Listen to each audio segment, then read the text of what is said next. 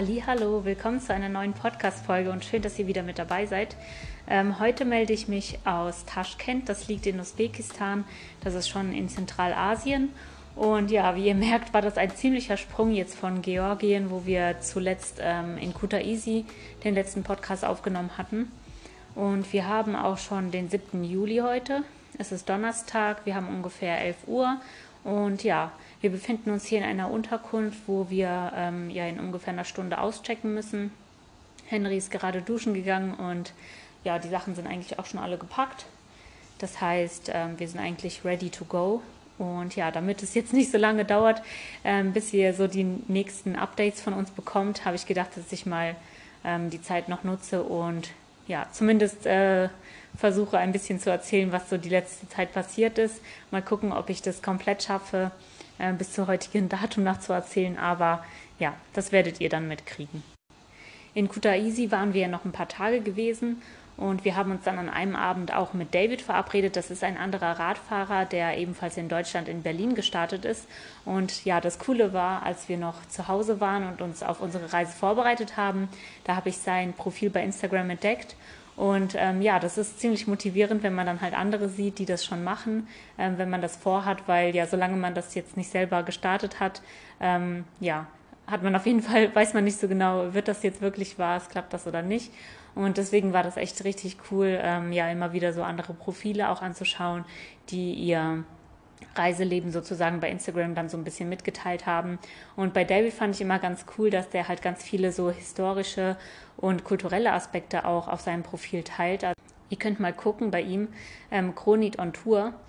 Ähm, ja, der teilt auf jeden Fall auch richtige ähm, spannende Informationen immer über die Länder. Der weiß immer, ähm, ja, was für äh, Hintergründe zum Beispiel die Sprachen haben. Es gibt ja hier ganz viele Länder, die zum Beispiel von der, von der türkischen Sprache abstammen. Das ähm, hört man dann auch. Die Sprachen hören sich wirklich sehr ähnlich an. Und dann gibt es wieder andere Länder, die eher von der persischen Sprache abstammen und so weiter. Und ja, das ist auf jeden Fall immer sehr spannend so zu lesen und äh, mitzukriegen und ähm, ja, jedenfalls haben wir festgestellt, dass wir gleichzeitig halt in derselben Stadt sind, in Kutaisi. Das war eigentlich auf der ganzen Reise immer so, dass wir wirklich sehr weit entfernt waren. Zum Beispiel, als wir in der Türkei waren, war er im Iran unterwegs, ähm, also zwei Länder Abstand sozusagen. Und irgendwann haben wir aber schon gemerkt, dass wir uns einander nähern. Und ähm, deswegen fand ich das schon ganz spannend, ähm, ob, ob sich unsere Wege noch kreuzen werden oder nicht. Und dann waren wir tatsächlich in Georgien. Er hat da ein bisschen festgesteckt, weil er auch auf ein Paket gewartet hat, das etwas länger gedauert hat. Und ähm, ja, somit hat sich das dann ergeben, ähm, dass wir sogar zwei Tage gleichzeitig in derselben Stadt waren. Und ähm, ja, an einem Abend haben wir uns dann verabredet, dass wir uns einfach zum Essen treffen und ein bisschen austauschen. Er war schon ein bisschen länger in Kutaisi, deswegen kannte er sich schon aus mit Restaurants. Wir waren vorher in Georgien gar nicht jetzt groß irgendwo essen, deswegen ja, wussten wir gar nicht, wo wir da ähm, ja, am besten suchen. Und ähm, an dem Tag haben wir uns dann für den Abend verabredet und wollten eigentlich zu Fuß hinlaufen. Das wäre von unserer Unterkunft ungefähr eine halbe Stunde gewesen. Allerdings, ähm, wie ich im letzten Podcast schon erzählt habe, hat es in Kutaisi einfach echt die ganze Zeit geregnet. Und auch an dem Tag war das einfach extrem. Also es hat gar nicht aufgehört zu regnen. Und gerade als wir dann auch los wollten, hat es ähm, erst recht richtig, richtig heftig ähm, geschüttet. Und wir haben dann erst so gedacht, oh nein, was machen wir? Wir wollen natürlich bei dem Wetter jetzt nicht rausgehen. Dann haben wir uns also immer so ein bisschen mit David ausgetauscht und ähm, haben halt beide gesagt, ja, okay, wir warten ein bisschen, bis der Regen vielleicht nachlässt. Und dann ist uns ähm, der Einfall gekommen, dass es ja in Georgien auch ein richtig cooles Taxisystem gibt. Und zwar gibt es eine App, die heißt Bolt, also B-O-L-T. Und ähm, da kann man halt ja, einfach eingeben die Adresse, wo man hin möchte oder zum Beispiel ein Restaurant, das ist dort alles hinterlegt. Ähm, und dann äh, kann man sich direkt auch ausrechnen, was das Taxi kosten würde. Das haben wir gemacht und es hätte uns nur 1,20 Euro oder so gekostet für eine halbe Stunde Fußweg, also ziemlich cool. Und dann haben wir gedacht, ja komm, ähm, vom Hotel in, äh, ins Taxi, das schaffen wir noch, äh, ohne jetzt mega nass zu werden, dann ähm, bestellen wir uns ein Taxi. Und somit ja, haben wir dann ausgemacht, dass wir also äh, losfahren und haben uns dann in einem Restaurant getroffen. Ja, Henry und ich sind als erstes angekommen. Es war, wie gesagt, draußen total am Regnen, also sind wir dann schon mal reingegangen. Ähm, drin war ziemlich viel los, also ganz viele Georgen waren dort und das war ein sehr belebtes Restaurant.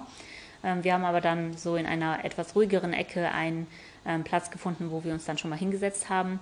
Ja, und irgendwann ist dann auch David ähm, in das Restaurant reingekommen und das war eigentlich so ziemlich cool, weil ja, man kennt halt ihn immer so, wie er aussieht, natürlich von seinem Instagram-Profil. Ne? Man hat dann immer so gewisse Vorstellungen, wie jemand aussieht und dann kommt er rein und sagt, ah ja, das ist er doch, ne? Und ähm, genau, dann hat er sich zu uns gesetzt und das war auf jeden Fall dann irgendwie richtig cool, mal äh, jemanden live zu treffen, mit dem man sich vorher halt immer nur ausgetauscht hat. Also er ähm, ist wirklich schon ein halbes Jahr länger als wir unterwegs gewesen und auch schon in Zentralasien. Und dadurch hat er natürlich auch immer sehr viele Infos gehabt, ähm, die wir zum Beispiel noch brauchten, weil wir ja ähm, dorthin wollten. Und somit, ja, haben wir uns immer gegenseitig ausgetauscht und das war echt richtig cool. Also er hat uns wirklich sehr viel weitergeholfen. Und ähm, deswegen hat man sich schon richtig darauf gefreut, ihn dann so auch kennenzulernen. Ja, wir haben uns dann als erstes ähm, Essen bestellt und zwar, und zwar Shinkali. Äh, das sind im Prinzip Mante. Also wer die russische äh, Küche kennt, ähm, der weiß, was Mante sind. Das sind so große Teigtaschen mit Fleisch meistens gefüllt. Und Shinkali in Georgien, ich bin mir nicht ganz sicher, ob die auch gedämpft werden. Die ähm, russischen Mante werden gedämpft. Also das sind eher so Dampfnudeln sozusagen mit einer Füllung. Und ähm, ja, die georgischen, ich meine, die werden eher gekocht. Also das zumindest ähm, ja, hat der Teig eher so geschmeckt, als ob die gekocht werden. Und ähm, ja, die gibt es in verschiedenen Füllungen. Es gibt äh, Pilze, Käse, ähm, ja, was gibt es noch? Kartoffeln, Fleisch, genau. Und so haben wir uns dann halt verschiedene Variationen bestellt und ähm, haben dann mit dem Essen gestartet. Ja, vielleicht könnt ihr euch auch äh, erinnern, ähm, wer von ganz Anfang die ganzen Podcasts gehört hat, äh, als wir in Kroatien waren. Da sind wir einmal mit einer Fähre ähm, auf eine Halbinsel rübergefahren. Ich glaube, das war in, von Plotsche oder nach Plotsche. Ich weiß es nicht genau. Auf jeden Fall ähm, sind wir eigentlich selten so, dass wir direkt da, wo wir sind, äh, posten. Ne? Also, dass wir irgendwas posten. Aber an dem Tag haben wir witzigerweise irgendwie einen Post gemacht, dass wir jetzt die Fähre nehmen und auf äh, die Insel fahren nach Tripanje. Und ähm, ja, in dem Moment schreibt mir David, dass er da auch war vor einem halben Jahr und dass er da einen richtig coolen Wildcamping-Spot hatte. Und ähm, das Coole war auch, dass wir an dem Tag schon richtig müde waren. Also das hatte ich in dem äh, Podcast damals auch erzählt. Und als wir dort ankamen, war es so 16 Uhr, wir waren total müde. Und ähm, die Nachricht von David, die kam echt wie so ein, äh, ja, wie vom Himmel. Wir haben uns voll drüber gefreut, dass er gesagt hat, ja, da gibt es einen Spot. Und dann haben wir gedacht, ach cool, wir müssen nicht weiterfahren. Die Koordinaten, ähm, die er uns gegeben hatte, haben uns dann zu so einem verlassenen ja, Resort geführt, wo eigentlich nichts war. Ähm, ein leeres Zimmer, wo ein Bett drin stand. Und als er dort von einem halben Jahr übernachtet hatte, da ähm, ja, war das Zimmer sogar komplett leer. Also bei uns stand dann schon ein bisschen Mobiliar drin, aber komischerweise war das immer noch total verlassen. Also ja, für mich war das ein etwas gruseliger Ort. Ähm, genau, aber auf jeden Fall konnte man sich dann halt über sowas zum Beispiel austauschen und ja, dann haben wir uns auch über unsere Pläne ausgetauscht, wie wir weiter zum Beispiel möchten und er wollte auch gerne nochmal nach Zentralasien und hat ebenfalls überlegt, ob er halt ähm, nach Aserbaidschan fährt oder eben ähm, ja fliegen möchte und hat uns auch seine Erfahrungen mitgeteilt. Er ist schon mit dem Fahrrad geflogen. Da waren wir natürlich dann ganz interessiert, weil wir das ja noch nicht gemacht haben und haben natürlich gefragt, wie das immer so gelaufen ist. Und ja, eine Info war dann zum Beispiel, dass er einmal ausgestiegen ist und dann ähm, einen Platten im Reifen hatte. Da haben wir natürlich gedacht, oh, wie, wie passiert das denn? Ähm, eigentlich lässt man nämlich beim Flug die Luft aus den Reifen das heißt, ähm, ja, normalerweise, wenn da irgendein spitzer Gegenstand gegen den Reifen kommt, dann ähm, müsste der Reifen ja etwas ausweichen. Aber es kann natürlich auch sein, dass die eigene Felge, das eigene Fahrrad dann den Reifen eben ja ein bisschen kaputt gemacht hat und man dadurch einen Platten hatten, hatte. Jedenfalls, ähm, genau, haben wir uns dann ausgetauscht, hatten einen richtig coolen Abend. Es war echt schön, ihn zu treffen. Ja, und nach dem schönen Abend sind wir dann zu Fuß ähm, zum Hotel gelaufen. Es hat mittlerweile aufgehört zu regnen und somit sind wir dann so ein bisschen durch die Stadt noch eine halbe Stunde spaziert. Das war auch ganz schön. Es war echt, ja, eigentlich gar nichts los. Ich glaube, wir hatten schon zehn oder halb elf, als wir da unterwegs waren. Es waren noch so ein paar Kioske auf. Da haben wir uns noch eine schöne kühle Cola und Fanta geholt und ähm, sind dann weiter zu unserer Unterkunft gelaufen. Am nächsten Tag äh, haben wir dann nochmal richtig ausgeschlafen. Äh, der Tag, an dem wir uns mit David getroffen haben, da hatten wir gerade ein neues YouTube-Video hochgeladen, also das von Georgien. Und ähm, ja, deshalb war das dann quasi für Henry zumindest der allererste Tag, wo er wirklich so komplett gar nichts ähm, machen musste oder ja, sich wirklich komplett ausruhen konnte. Die letzten Tage hatte der die ganze Zeit am YouTube-Video gearbeitet und somit haben wir dann noch einen Tag ähm, ja, uns ausgeruht, bevor wir dann am übernächsten Tag sozusagen dann losgefahren sind. Da war glücklicherweise das Wetter auch wieder besser. Als wir uns morgens vorbereitet haben, war es zwar bewölkt und äh, ziemlich warm, aber es hat nicht geregnet. Also da hatten wir echt ähm, Glück gehabt, dass wir mal keinen Regen in Kutaisi haben. Ja, wir hatten noch ähm, an unserem Ruhetag dann die Aserbaidschan-Visas beantragt. Man kann sich online ähm, E-Visa beantragen. Dafür muss man dann meistens ähm, ein paar Informationen parat haben, zum Beispiel einmal eine Fotokopie von seinem Passport, ähm, dann diese ganzen Nummern halt, wie lange der gültig ist und so weiter. Und außerdem braucht man auch oft eine Unterkunft, die man angeben muss, wenn man halt in das Land einreist. Ich mache das dann meistens so, dass ich mir einfach die nächste Stadt raussuche, mir dort irgendeine Unterkunft raussuche und mir die Adresse einfach merke. Also auch irgendwo in der Notiz dann ähm, hinterlege, damit ich das dann ähm, bei der Online-Beantragung einfach kopieren kann und dort eingeben kann. Ja, das mussten wir dann auch direkt bezahlen. Und nachdem das gemacht war, das kostet ungefähr so Oft wird das in US-Dollar abgerechnet. Ähm, das waren, glaube ich, so 20 US-Dollar plus irgendwas ähm, aserbaidschanische Dollar, also ungefähr 25 Euro pro E-Visa. Ja, und wenn das abgeschlossen ist, muss man dann noch drei Tage ungefähr warten und also so, die sagen so bis zu drei Tagen und dann kriegt man das per E-Mail zugesendet. Genau, und wir hatten ja dann vor, die nächsten Tage schon Richtung Tiflis zu fahren. Tiflis liegt ja dann ähm, ganz nah an der Grenze zu Aserbaidschan. Das sind dann noch ungefähr 70 Kilometer. Und ähm, somit haben wir uns dann also auf den Weg gemacht Richtung Tiflis, was noch ungefähr zweieinhalb Tage dauern sollte mit dem Fahrrad. Und genau, so sind wir dann in den Tag gestartet. David kannte die Strecke zwischen Kutaisi und Tiflis auch schon, deswegen konnte er uns da auch schon so ein bisschen sagen, wie die Straße aussieht, wie die Beschaffenheit ist und hat uns dann eine alternative Route empfohlen, die ein bisschen besser wäre, weil es dort äh, eine große Baustelle gab. Und somit haben wir unsere Route ein bisschen angepasst, sind ähm, am ersten Teil des Tages hauptsächlich über die Autobahn gefahren, bis wir in eine große Stadt gekommen sind. Und von da aus sind wir dann ähm, auf eine Schotterpiste gekommen, die so ein bisschen in den kleinen Kaukasus ähm, reingegangen ist. Ja, in der letzten größeren Stadt haben wir uns dann nochmal mit ein paar Lebensmitteln eingedeckt, weil wir auch nicht wussten, was uns dann äh, im kleinen Kaukasus noch erwartet, ob es da überhaupt irgendwelche Lebensmittel gibt. Und ähm, genau, sind dann weitergefahren, haben dann geschaut, dass wir auch unterwegs nochmal eine Tankstelle finden, wo wir unser Benzin nochmal aufgefüllt haben. Und ähm, als wir da angehalten haben, ich glaube, die Georgen, die kennen das auch gar nicht, dass man irgendwie das Benzin in der Flasche abfüllt. Ähm, jedenfalls hat der Tankwart, glaube ich, gar nicht damit gerechnet, dass wir überhaupt Benzin haben möchten. Wir sind dann irgendwann zu ihm hin, nachdem er sich nicht zu uns bewegt hat, weil dort darfst du nicht selber tanken. Also es gibt immer diese Tankwarte und die machen das für einen. Ähm, die, ja, die fragen dann äh, die Person, wie viel willst du tanken? Also ich glaube entweder Euro oder Liter, äh, Preis oder Liter. Und Genau, dann wird getankt und man bezahlt. Und äh, ja, dann sind wir halt mit unserer kleinen Flasche dahin. da passen nicht mal, äh, ich glaube ja, so ein halber Liter passt da rein. Mehr ähm, sollte man nicht überfüllen. Und genau, dann hat er uns halt unsere kleine Flasche nochmal mit Benzin voll gemacht. David hatte uns auch darauf hingewiesen, dass es zwischen Kutaisi und ähm, Tiflis dann auch nochmal so ein so paar Berge gibt. Ähm, es geht bis auf 1000 Meter hoch. Da muss man dann auch drüber, um nach Tiflis zu gelangen. Und witzigerweise in diesen Gebirgen, die dort ähm, ja sind, bleiben irgendwie ganz viele Wolken hängen und so. Und anscheinend ist es auch so eine Art Wetterscheide, dass nämlich dann das schlechte Wetter von Kutaisi oder eher gesagt vom Schwarzen Meer nicht noch weiter ziehen kann und somit ähm, Tiflis ja vom Wetter her wieder viel, viel besser wird, obwohl es nur 250 Kilometer oder so von ähm, Kutaisi entfernt ist ja, wir waren auf jeden Fall sehr gespannt darauf. Wir haben aber gegen Abend auf jeden Fall festgestellt, dass da wirklich in der Region, wo wir unterwegs waren, schon ziemlich viele Wolken waren. Die hingen auch sehr tief. Es wurde immer ähm, ja, nebliger, noch nicht da, wo wir gefahren sind, also eher ein bisschen in der Höhe.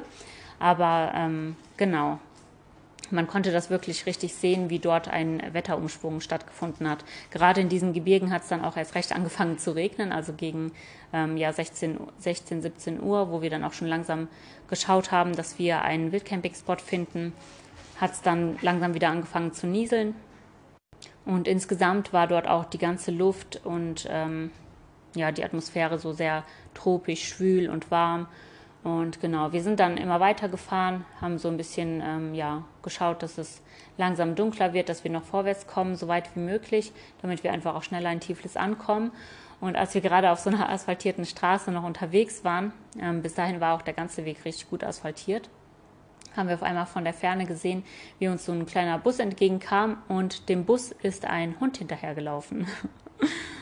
ja, das sah schon total witzig aus, weil der Bus ist halt ganz normal über die Straße gefahren und der Hund, der ist wirklich wie so ein Verrückter total dem Bus hinterhergerannt. Wir haben echt so gedacht, hä, was ist das für ein Hund? Und als der uns erblickt hat, ähm, hat er auf einmal gedacht, hm, ich glaube, ich ändere mein Objekt und kam auf einmal zu uns und wollte uns dann hinterherlaufen. Ja, der hat uns auch richtig so abgeschnuppert, also kam richtig nah und wir haben dann schon so gedacht, okay, ähm, das war ein richtig großer Hund. Ich glaube, der ging mir schon so bis zum Oberschenkel. Und dann haben wir gedacht, okay, das passt jetzt nicht so gut, wenn wir jetzt äh, einen Wildcamping-Spot suchen, noch was kochen wollen und so und der Hund sitzt da die ganze Zeit bei uns und will irgendwie auch wieder essen. Ähm, wir müssen den loswerden. also haben wir gedacht, okay, wir treten jetzt in die Pedale und versuchen den Hund äh, loszuwerden. Und ich muss sagen, der hatte echt eine richtig gute Kondition. Also der ist uns wirklich ein richtig gutes Stück hinterhergelaufen und irgendwann gab es dann so einen kleinen ähm, Aufstieg, ähm, ja, wo wir ihn dann endlich losgeworden sind. Ich glaube, das war auch ein etwas älterer Hund. Jedenfalls, ja, waren wir dann ganz froh, dass wir doch wieder alleine weiterfahren können. Wir sind dann immer entlang ähm, der Gleise und einem Flussbett gefahren, also ein äh, Flusslauf sozusagen. Und irgendwann ähm, hat die Straße dann auch wieder auf eine Schotterpiste ähm, gewechselt, wo wir dann immer weiter gefahren sind. Wir haben dann beobachtet, dass an den Gleisen einmal so ein kleines Häuschen kam, wo ein jüngerer Mann davor saß. Der hatte auch eine Warnweste an. Ähm, ich denke mal, das war ein Weichensteller. Und das war irgendwie ganz komisch, weil das wirklich so total abseits von allem war. Da gab es keinen Ort in der Nähe. Und der Mann, der saß da halt einfach alleine. Also wirklich, ähm, ja, krass, so einen Job äh, heutzutage noch so zu machen, alleine den ganzen Tag da im Häuschen im Nirgendwo zu sitzen und ähm, auf die Züge da aufzupassen. Und ja, als wir dann immer weiter gefahren sind, ähm, ich weiß nicht, vielleicht noch mal einen Kilometer weiter oder so, gab es dann noch mal so ein Häuschen. Da sah es dann ein bisschen offizieller aus. Da gab es auch so ein kleines, ähm, so eine Art Bushaltestellenhäuschen aus Stein und dann eben dieses Häuschen, wo ebenfalls wieder ein Weichensteller ähm, drinne war und eine große Wiese. Da haben wir dann angehalten. Ähm, ich stand dann auf der linken Seite vom Fluss und den Gleisen mit den Fahrrädern und Henry ist über so eine Brücke halt darüber gelaufen, um zu schauen, ob es dort einen Wildcampingspot gibt ja, das hat irgendwie richtig lang gedauert und ich habe die ganze Zeit nur so geguckt, was macht er denn da? Okay, wenn es so lange dauert, dann ähm, ist es hoffentlich erfolgreich. Ich habe dann gesehen, dass aus dem äh, kleinen Häuschen auch ein Mann rausgekommen ist, habe gesehen, wie Henry mit dem lacht, dass er auf einmal ähm, irgendwie ein Handy in der Hand hat und rumtelefoniert. Ich habe echt schon gedacht, hä, was machen die denn da die ganze Zeit? Ne? Und so gefühlt ist wirklich äh, eine Viertelstunde oder 20 Minuten vergangen, bis er dann endlich wieder zu mir gekommen ist. Aber dann kam er freudestrahlend und ähm, hat gesagt, dass es da auf jeden Fall was richtig Schönes gibt mit einer Überdachung. Und ja, er hatte mit dem Weichensteller halt auch darüber gesprochen, ob da irgendwie zufällig noch ein Zug nach Tiflis fährt. Den hätten wir dann äh, noch genommen, wenn man mit den Fahrrädern da reingedurft hätte. Aber ja, er hat gemeint, dass es noch fünf Kilometer weiter entfernt ähm, nur eine Haltestelle gibt, wo der Zug anhält und dass er halt an dieser Stelle nicht hält. Ja, somit sind wir dann in dieses ähm, Bushäuschen quasi gegangen und da gab es dann auch Bänke. Also das war wirklich so ein kleiner Luxusplatz für äh, als Wildcamping-Spot. Daneben gab es auch so einen kleinen, eine kleine Wasserstelle, wo wir also auch frisches Wasser holen konnten, uns frisch machen konnten und so weiter. Also richtig gut. Und ja, der ganze Abend war auch dann recht ruhig. Wir hatten dann schon mittlerweile 8 Uhr, haben dann noch in aller Ruhe gekocht. Und das Coole ist halt, wenn man so eine Überdachung hat und die auch wirklich sehr groß ist, ähm, dann kann man auf jeden Fall auch nur das Innenzelt zum Beispiel aufstellen. Die Fahrräder konnten wir mit ähm, unters Dach nehmen und so weiter. Und somit hat man dann einfach nachts ja, einen ruhigeren Schlaf, weil man einfach die ganze Zeit sehen kann, wenn jemand kommt, wenn ein Tier vorbeikommt oder ein Mensch oder was auch immer. Und ähm, ja, da wir auch nicht genau wussten, ob es halt in der Region dann nochmal nachts vielleicht wieder regnet, war das auch dann so für unser Gewissen ganz gut, dass wir wussten, alles klar, wir bleiben auf jeden Fall auch trocken. Und ähm, ja, nachdem uns dann der Weichensteller auch noch ein Weinchen vorbeigebracht hat und ein bisschen Speck, ähm, haben wir also gegessen, uns Bett fertig gemacht und dann ins Zelt gelegt. Er hatte uns noch darauf hingewiesen, dass ähm, später nochmal ein Zug vorbeikommt, gegen zehn ungefähr kam dann also nochmal ein Zug vorbei, der war auch ziemlich laut, also wir waren wirklich nicht so weit von den Gleisen entfernt, ähm, vielleicht zehn Meter. Und ähm, ja, als der Zug dann vorbei war, haben wir uns aber hingelegt und haben gedacht, ah ja gut, hoffentlich äh, war es das jetzt für heute Nacht und wir können hier ähm, in aller Ruhe schlafen. Und als es dann auch richtig dunkel war, dann kamen wieder ganz viele Glühwürmchen raus und ähm, gerade dann in dieser Überdachung, ähm, ja, haben sich auch ein paar verirrt. Ich habe einmal beobachtet, ähm, Henry hatte noch seine Kappe an, wie sich eine unter seiner Kappe auch verirrt hat. Und dann ist er so rumgelaufen mit so einem kleinen Glühwürmchen an der Stirn. Das sah richtig lustig aus. Ja, auf jeden Fall haben die sich auch immer wieder da in den Ecken und äh, Kanten von ja, den Fahrrädern und so verirrt und sind dann überall da rumgeschwirrt. Das sah auch richtig cool aus ja, wir haben dann halt noch so ein bisschen im Zelt gelegen, so im Internet gedödelt und so. Und ähm, eine Stunde später oder so ist dann auf einmal ein ähm, Güterwaggon ähm, vorbeigekommen. Der war noch viel lauter als der Personenzug vorher und auch viel, viel länger. Jedenfalls war das ziemlich unangenehm, als der vorbeigefahren ist. Und wir haben dann gedacht, okay, das ist äh, nicht so cool. Hoffentlich ähm, ja, gibt es nicht noch mehr davon. Ich glaube, wenn wir das gewusst hätten, dann hätten wir vielleicht auch noch mal ein bisschen weiter geguckt mit dem Wildcamping-Spot. Jedenfalls ähm, war das eine sehr unangenehme Nacht, denn ungefähr jede Stunde kam so ein riesiger, großer, ähm, ja, lauter La ähm, Zug vorbei, der einfach uns ja total aus dem Schlaf gerissen hat. Und somit konnten wir nicht einmal in den Tiefschlaf ähm, reinkommen, sondern sind wirklich jede Stunde wach geworden von diesen Zügen. Also ich glaube, es sind ja bestimmt vier oder fünf Züge in der Nacht gekommen und so ab 6 Uhr ungefähr wurde es dann langsam ein bisschen ruhiger. Und ähm, die Weichensteller hatten anscheinend dann auch Schichtwechsel gehabt. Und weil Henry sich ja am Tag zuvor mit dem anderen ausgetauscht hatte über den Zug nach Tiflis, ähm, haben sich die beiden wahrscheinlich auch ausgetauscht und der Kollege hat dann gedacht, dass er uns morgens um sieben nochmal wecken muss, um uns mitzuteilen, dass um acht Uhr ein Zug kommt, der nach Tiflis fährt. Als wir also endlich Ruhe hatten von den Zügen, wurden wir dann vom Weichensteller geweckt, der uns sagen wollte, dass wir bitte aufstehen sollen, damit wir den Zug nehmen können ja, wir hätten das in der Zeit auf jeden Fall auch nicht geschafft, ähm, alle unsere Sachen zusammenzupacken. Und außerdem waren wir ziemlich gerädert von der Nacht. Also ähm, ja, war uns das dann auch ziemlich egal, dass der Zug nach Tiflis kommen würde. Wir würden lieber mit dem Fahrrad dann weiterfahren.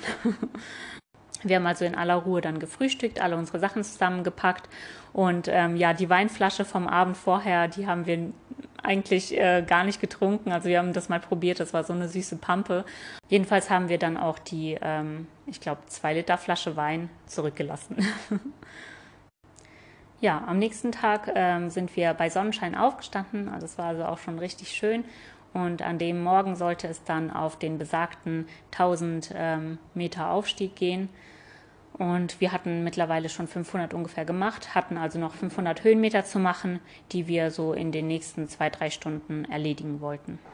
Ja, im kleinen Kaukasus ähm, waren wieder ähm, die Dörfchen sehr, sehr klein, also bestanden aus ganz wenigen Häusern und hatten auch wieder diese ganz typische georgische Bauart aus zwei Etagen, so ein kleines quadratisches Haus, ähm, ganz viele Kühe und so überall auf der Strecke und ähm, das sah auf jeden Fall auch richtig schön aus. Man konnte dort im kleinen Kaukasus ziemlich weit sehen und konnte dann ganz viele Hügel und Berge erblicken. Alles war richtig schön grün und die kleinen Dörfchen, die waren irgendwie auf eine größere Fläche verteilt, als man das sonst so von den Dörfern kannte. Also man hat dann quasi so in die Ferne geblickt und hat dann so rechts ein Häuschen irgendwo zwischen den Bäumen entdeckt, dann irgendwo links noch ein Häuschen, dann ein bisschen weiter unten noch ein Häuschen. Also die waren richtig schön da so ähm, in der Natur versteckt. Ja, und nachdem wir dann ähm, auf 1000 Höhenmetern angekommen sind, ging es dann nur noch bergunter, ein bisschen über Schotterpiste und danach ähm, wurde die Straße zum Glück auch wieder asphaltiert. Und somit konnten wir dann einfach die Abfahrt genießen. Wir sind dann auch ähm, wieder in ein Dorf reingekommen, wo wir auf die Autobahn wechseln konnten. Und ja, die Autobahnen in Georgien, die sind super ruhig. Also da ist wirklich nicht besonders viel los. Ähm, somit kann man da echt ganz entspannt langfahren. Und den Rest bis Tiflis wollten wir dann entlang dieser Autobahn nehmen ja, von dem Morgen, wo wir ähm, am Wildcamping-Spot aufgestanden sind, bis nach Tiflis waren es noch ungefähr 150 Kilometer. Und ähm, ja, nachdem dann die Straße wirklich so gut wurde und wir richtig schön runtergerollt sind, habe ich mir schon gedacht, dass Henry bestimmt plant, bis nach Tiflis durchzufahren. Ja, jedenfalls sind wir den ganzen Tag halt so schön entlang gefahren bei wirklich sehr gutem Wetter. Also ähm, ja, das mit der Wetterscheide scheint wirklich zu stimmen. Ab da hatten wir null Regen mehr, keine einzige Wolke. Und ähm, sind immer schön bergunter gefahren. Und ab und zu gab es dann an der Autobahn ähm, rechts so kleine Märkte, wo die Leute dann ihre frischen Früchte und Gemüse verkauft haben. Und an einer so einer Stelle haben wir dann angehalten, um auch ein bisschen einzukaufen. Unter so einem Häuschen ähm, gab es dann quasi vier Stände, glaube ich, vier oder fünf Gemüsestände, wo dann äh, mehrere Männer ihre Gemüse verkauft haben. Und als wir dort angehalten haben, hatten wir richtig Lust auf eine schöne Wasser- oder Honigmelone und haben dann geschaut, ja, was es da so gibt, was wir halt schaffen würden und nicht äh, mitschleppen müssten und haben uns dann eine kleine Honigmelone gekauft. Und als ich da, ähm, ja, während Henry bei den Fahrrädern stand, so ein bisschen durch den Markt dann gelaufen bin und mich äh, ein bisschen eingedeckt habe mit den Früchten, kamen dann mehrere Männer zu mir. Ähm, die waren richtig gut drauf und haben so Witze gemacht, haben dann halt auf Russisch mit mir gesprochen. Und ähm, ja, die waren wirklich sehr, sehr locker drauf. Ich habe bei denen natürlich mit Bargeld bezahlen müssen. Und als ich dann so ja, unser Gemüse fürs Abendessen eingekauft habe, zum Beispiel eine Zwiebel, dann irgendwie zwei Tomaten oder so, also wirklich eher so kleine Maßen. Die haben schon, ähm, als ich zum Beispiel nach Zwiebeln gefragt habe, haben die so gefragt, wie viele Kilo willst du denn haben? Und ich dann so, ja, eine Zwiebel. Der so, oh, die brauchst du mir nicht zu bezahlen. Und äh, ja, so bin ich dann halt durch den ganzen Markt, habe die ganze Zeit immer wieder so ein paar Sachen geschenkt bekommen. Und ich muss sagen, die waren auch wirklich gute Verkäufer. Also die haben mir auch Sachen angedreht, die ich eigentlich nicht kaufen wollte. Ich hatte eigentlich nur vor, wirklich so ähm, eine Melone, eine Zwiebel und vielleicht Tomaten und Gurken für das Abendessen zu kaufen. Und am Ende hatte ich dann noch Aprikosen, Äpfel, Bananen, Kirschen, äh, dann noch so äh, eine Spezialität aus Walnüssen mit so ähm, Traubenüberzug. Also ja, ich habe auf jeden Fall gut eingekauft. Und ähm, ganz am Anfang ist als erstes ein Mann auf mich zugekommen, der halt die ganze Zeit so mit mir geredet hat. Ich bin dann von einem Stand zum anderen gegangen und als ich dann so beim dritten Stand ungefähr angekommen bin und anscheinend für ihn schon so aussah, als ob ich fertig wäre, hat er dann so gemeint, oh, jetzt hast du bei allen eingekauft, jetzt musst du bei mir aber auch noch einkaufen. Und ja, da habe ich natürlich auch noch bei ihm eingekauft. Ich war ja noch nicht fertig.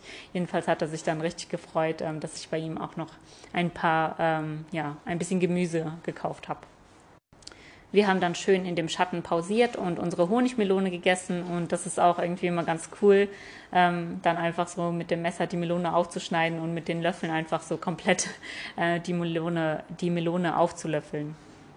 Außerdem hat es auch richtig ähm, gut getan, die ganzen Früchte zu haben. Also wir konnten uns dann richtig gut erfrischen. Und gerade bei dieser Hitze ähm, und dem Sonnenschein war das echt richtig schön, sich dann mit so süßen und ähm, wässrigen Sachen ja, zu erfrischen. ja, da konnten wir dann auch unsere Wasservorräte nochmal auffüllen. Somit waren wir also ready, um uns für den Abend auf einen Wildcampingspot vorzubereiten. Ja, ich hatte ja bereits erwähnt, dass wir richtig gute äh, Voraussetzungen hatten. Ähm, es ging bergab, wir hatten Mitwind, ähm, die Sonne hat geschienen, wir waren jetzt auch eingedeckt mit dem Abendessen, mit Wasser, also alles super. Und als wir schon so immer weitergefahren sind, immer weitergefahren sind, habe ich mir schon so gedacht, irgendwie habe ich das Gefühl, dass Henry gar nicht vorhat, einen Wildcampingspot zu suchen. Es wurde immer später und irgendwann gegen 19 Uhr hatte ich so innerlich für mich entschieden, okay, wenn wir jetzt die nächste Pause machen, ähm, dann sage ich ihm, dass ich keine Lust mehr habe. Ja, endlich ist er dann irgendwann auf einer Tankstelle abgebogen und wir haben uns dann so ähm, hinter der Tankstelle nochmal an den sanitären Lagen mit den Fahrrädern hingestellt. Und ich bin natürlich dann so ganz motiviert zu ihm schon mal hin und habe gesagt, boah, ich kann nicht mehr, ich will nicht mehr weiterfahren. Ich bin total fertig und so. Und ähm, ja, er war in dem Moment dann ganz ruhig. Also habe ich gedacht, okay, das hat gepasst. Ähm, der wird sich jetzt schön einen Wildcamping-Spot suchen.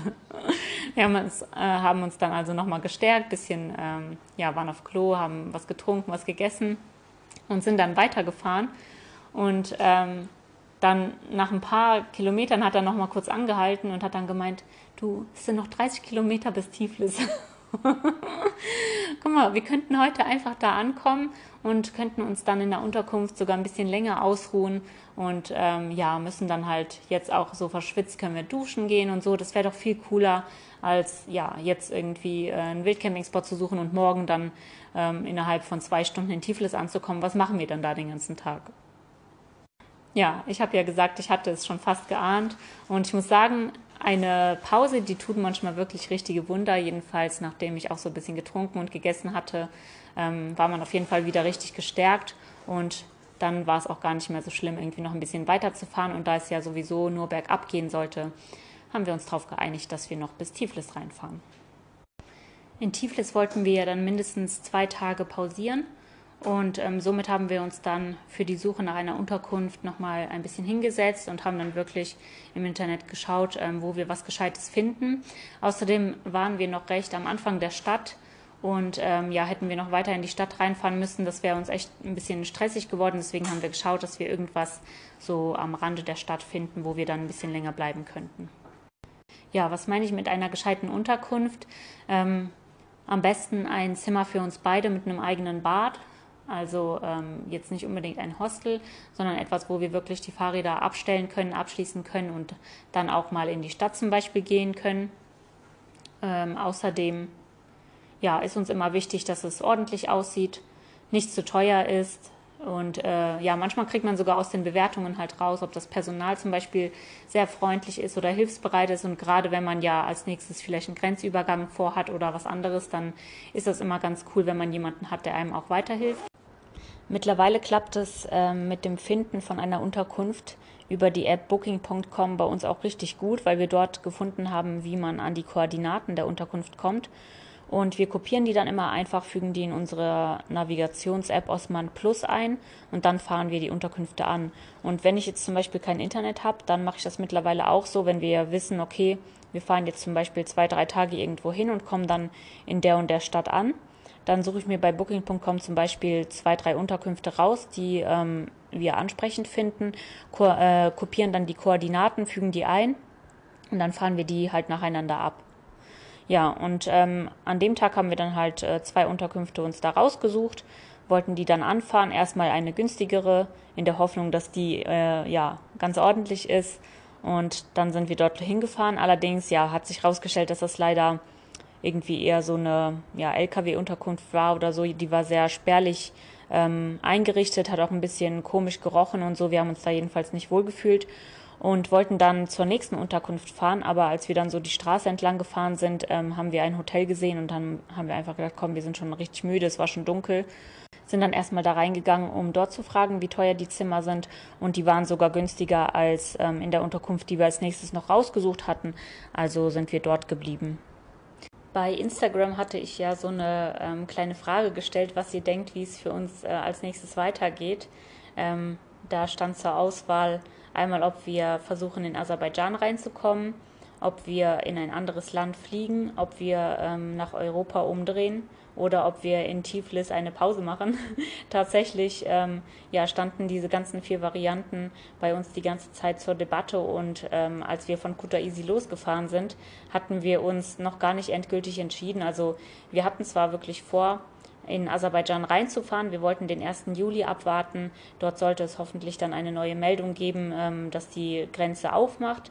Und ähm, ja, da wir auf jeden Fall versuchen wollten, an die Grenze zu fahren. Selbst wenn die nicht aufgemacht hätte, haben wir eben die Visas beantragt, damit wir auf jeden Fall ja eventuell in das Land gelassen werden können. Also zurzeit ist es so in Aserbaidschan, man kann in das Land reinfliegen, aber der ähm, Landweg, der war geschlossen.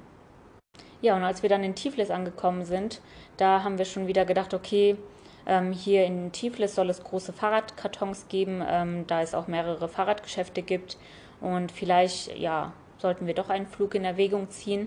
Wir haben zum Beispiel auch gehört, dass andere einen Flug gebucht hatten und dann keine ähm, Kartons in der richtigen Größe gefunden haben und somit ja dann halt überlegen mussten, ob die sich noch den Stress geben, am letzten Tag da irgendwie noch überall durchs ganze Land zu fahren und Kartons suchen oder halt eben den Flug canceln, äh, was sie dann letztendlich gemacht haben. Und deswegen ähm, ja, hatten wir echt so ein bisschen Sorge, ob unsere Fahrräder in die Fahrradkartons reinpassen. Also haben wir gedacht, okay, bevor wir jetzt irgendwas buchen, ähm, gucken wir einfach mal, ob wir Fahrradkartons der richtigen Größe finden, schauen mal, ob wir unsere Fahrräder da reinbekommen würden und wie wir uns damit einfach fühlen. Also ob wir dann das Gefühl haben, okay, wir könnten die so tatsächlich irgendwo ähm, am Flughafen abgeben für ein paar Stunden und hätten keine Angst, dass die dann total kaputt bei uns wieder ankommen. Und ja, wir wussten natürlich auch nicht, ähm, wie gut kommt man da irgendwie an Polstermaterial und alles, was man eben braucht, um die Fahrräder gescheit zu verpacken. Deswegen haben wir gedacht, wir machen das jetzt einfach mal, testen das und dann schauen wir einfach weiter. Ja, nachdem wir also am nächsten Tag richtig schön ausgeschlafen hatten nach unseren 150 Kilometern nach Tiflis, was übrigens dann wieder unser neuer Rekord war, ähm, ja, sind wir dann äh, mit dem Taxi in die Stadt gefahren. Wir waren ja ein bisschen weiter weg von der ähm, Innenstadt, also so am Rande gelegen. Und die Stadt ist wirklich sehr, sehr groß. Es waren ungefähr noch zehn Kilometer bis zu dem Radladen, zu dem wir als erstes wollten. Wir hatten uns so zwei, drei rausgepickt, die wir dann ähm, ja einfach ähm, besuchen wollten, um zu schauen. Wir wollten auch noch unsere Kette, unsere Fahrradkette erneuern und hatten noch so ein paar Fragen. Und somit sind wir dann mit dem Taxi dorthin gefahren und das ist echt richtig cool mit dieser App Bold. Ähm, da kann man sogar verschiedene Größen von Taxis bestellen. Und ähm, genau, wir haben uns dann halt ein günstiges Taxi geholt und sind, glaube ich, für so drei Euro oder so ans andere Ende der Stadt gefahren innerhalb von einer halben Stunde. Ja, als wir dort angekommen sind, ähm, hatte der erste Laden keine Fahrradkartons vor Ort und der, ähm, die hatten auch keine Fahrradkette, also sind wir weiter zu dem nächsten Laden gelaufen, der war nicht weit entfernt. Ähm, ja, glücklicherweise äh, konnte sogar der Besitzer dann Deutsch sprechen ähm, bei Velo Plus, also den Laden haben wir auch mehrfach empfohlen bekommen ähm, von anderen Radfahrern, die zum Beispiel geflogen sind. Und er hatte auf jeden Fall auch dann schon größere Kartons, die allerdings etwas schmal waren, wo wir uns dann auch gedacht haben, okay, wir wissen nicht ganz genau, ob unsere Fahrräder da jetzt so reinpassen würden. Ähm, ja, unsere Fahrräder sind halt vom Umfang der Reifen ziemlich groß. Also zum einen sind die sehr ähm, breit, aber die sind auch vom Durchmesser größer als jetzt sage ich mal das Standardfahrrad. Also viele haben noch Räder mit einem Durchmesser von 26 Zoll und unsere Reifen haben ähm, den Durchmesser von 29 Zoll. Als wir unsere Fahrräder organisiert haben, hatten wir darauf geachtet, dass von der Geometrie der Radstand, also der Abstand von Vorder- und Hinterrad, ähm, recht groß ist, sodass das Fahrrad ähm, ja laufstabil ist und somit ganz angenehm zu fahren ist, wenn man halt viel Distanz und große Distanzen zurücklegt. Und ähm, somit musste natürlich auch die Länge des Kartons passen. Wir hatten von anderen Radfahrern zum Beispiel dann schon gehört, was die für eine Größe hatten, dass die beide Reifen abmontieren mussten und so weiter. Und ja, wenn man beide Reifen abmontiert, dann gibt es natürlich andere Teile vom Fahrrad, die dann gefährdet sind, während dem Flug kaputt zu gehen. Deswegen war eigentlich unser Wunsch, dass wir einen Karton finden, wo wir nur ein Rad abmontieren mussten. Ja, bei Velo Plus hatten wir dann ähm, tatsächlich eben Kartons gesehen ähm, allerdings haben wir die anderen Produkte, die wir eben noch erfragen wollten, dort auch nicht bekommen. Und somit sind wir nochmal zurück zu dem anderen Laden. Und unter anderem brauchten wir zum Beispiel noch Grease. Das ist äh, so eine Schmierpaste, die ja, kommt in so Gelenke sozusagen rein. Also wenn man zum Beispiel die Pedalen in den Rahmen reinsteckt, dann kommt da dieses Grease rein. Das hat so kleine Partikel, sodass ähm, die Pedalen quasi besser im Rahmen halten.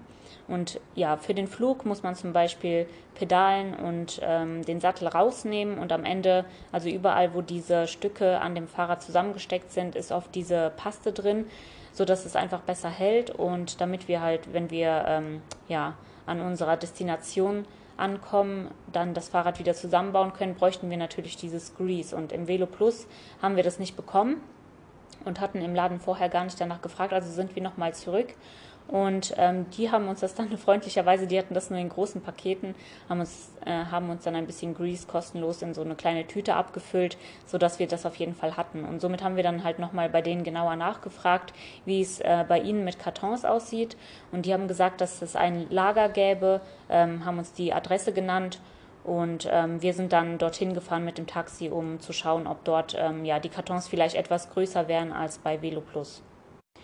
Als uns das Taxi abgesetzt hat, standen wir auf einmal in einem Wohngebiet, wo ähm, ja eigentlich weit und breit kein Laden sichtbar war. Ähm, wir haben echt gedacht, wir sind irgendwie falsch ausgesetzt worden oder was auch ab und zu vorkommt, dass ähm, ja bei irgendwelchen Koordinations-Apps ähm, Google, glaube ich, ist noch recht sicher, aber bei anderen Apps ist es manchmal zum Beispiel so, dass da steht, da ist ein Geschäft und dann ist da irgendwie gar nichts.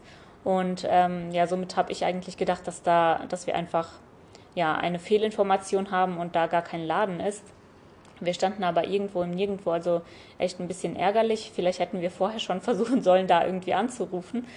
Und ähm, wir haben dann einfach geschaut, ob da irgendjemand rumläuft und als dann eine Dame vorbeigegangen ist, haben wir sie gefragt, ob sie weiß, wo halt dort in der Nähe der Fahrradladen wäre. Ja, sie hat dann auch eine Nachbarin fragen müssen, aber die konnten uns tatsächlich sagen, dass man ein bisschen die Straße runter dort ähm, eine Garage finden müsste, ähm, wo eben dieser Laden wäre. Ja, wir sind ein bisschen rumgelaufen und haben erstmal nichts gesehen und ich, ich muss sagen, ich habe echt schon so gedacht, oh nee, das war jetzt unnötig, wir sind hier voll umsonst hingefahren. Ähm, der Weg dahin hatte auch wieder eine halbe Stunde mit dem Taxi gedauert. Und ähm, ja, Henry ist dann aber nochmal zu dem Gebäude und hat so in die Fenster reingeschaut und hat auf einmal ähm, in einem Fenster dann ähm, Kartons entdeckt, also so Fahrradkartons.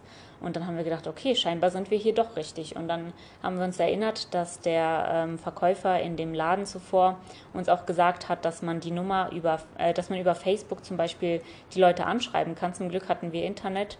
Ähm, also sind wir dann bei Facebook rein, weil es bei Google nämlich auch keine ähm, Handynummer gab oder Telefonnummer, die man anrufen konnte. Und somit haben wir dann ähm, bei Facebook die Nummer ausfindig gemacht und über Skype, weil ansonsten sind Telefonate im Ausland ja super teuer, haben wir dann über Skype ähm, ja dort angerufen. Ja, der Verkäufer im Laden, äh, der war ganz äh, erstaunt und hat gesagt, hey, habt ihr denn Kartons bestellt? Und wir so, äh, nee, wir wollten hier erstmal überhaupt gucken, weil wir dachten eigentlich, das wäre so ein richtiges Fahrradgeschäft auch wieder, wo wir da hingefahren sind. Aber scheinbar war das wirklich einfach nur so ein bisschen abseits der Stadt ein Lager, wo die halt ihre ja, Neuware oder so ähm, gelagert haben. Jedenfalls hat er uns dann anbieten können, dass er in einer Stunde vorbeikommt und wenn wir wollen, dass wir halt dann für ähm, 25 Lari eben so einen Karton kaufen könnten und ähm, genau. Wir haben dann gesagt, okay, das machen wir und haben erstmal aufgelegt und hatten dann sozusagen noch eine Stunde Zeit, ähm, um zu überlegen, was wir jetzt eigentlich machen. Ja, wir saßen dann da und waren irgendwie ganz ähm, ja, verstreut, verwirrt und haben gedacht, was? Ähm, normalerweise in den ganzen anderen Läden hieß es auch immer, dass diese Fahrradkartons quasi Wegwerfware sind und verschenkt werden. Dann haben wir gedacht, okay, war das jetzt blöd, dass wir nicht direkt bei Velo Plus die Kartons mitgenommen haben.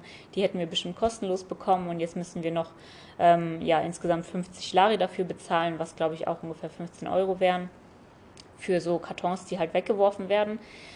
Und ähm, ja, aber wir haben gedacht, okay, die sehen aber ein bisschen größer, zumindest aus äh, der Entfernung jetzt aus. Vielleicht sind die auch ein bisschen besser dann für unsere Fahrräder. Und somit haben wir uns dann hingesetzt und haben nochmal überlegt, wollen wir wirklich fliegen? Wollen wir die Kartons jetzt wirklich mitnehmen oder lieber nicht? Ähm, was sollen wir jetzt eigentlich machen? Und als wir da gesessen haben, haben wir dann gedacht, okay, komm, wir rechnen das einfach mal durch. Ähm, wir hatten ja jetzt quasi die zwei Alternativen, wie wir zu den Stans kommen.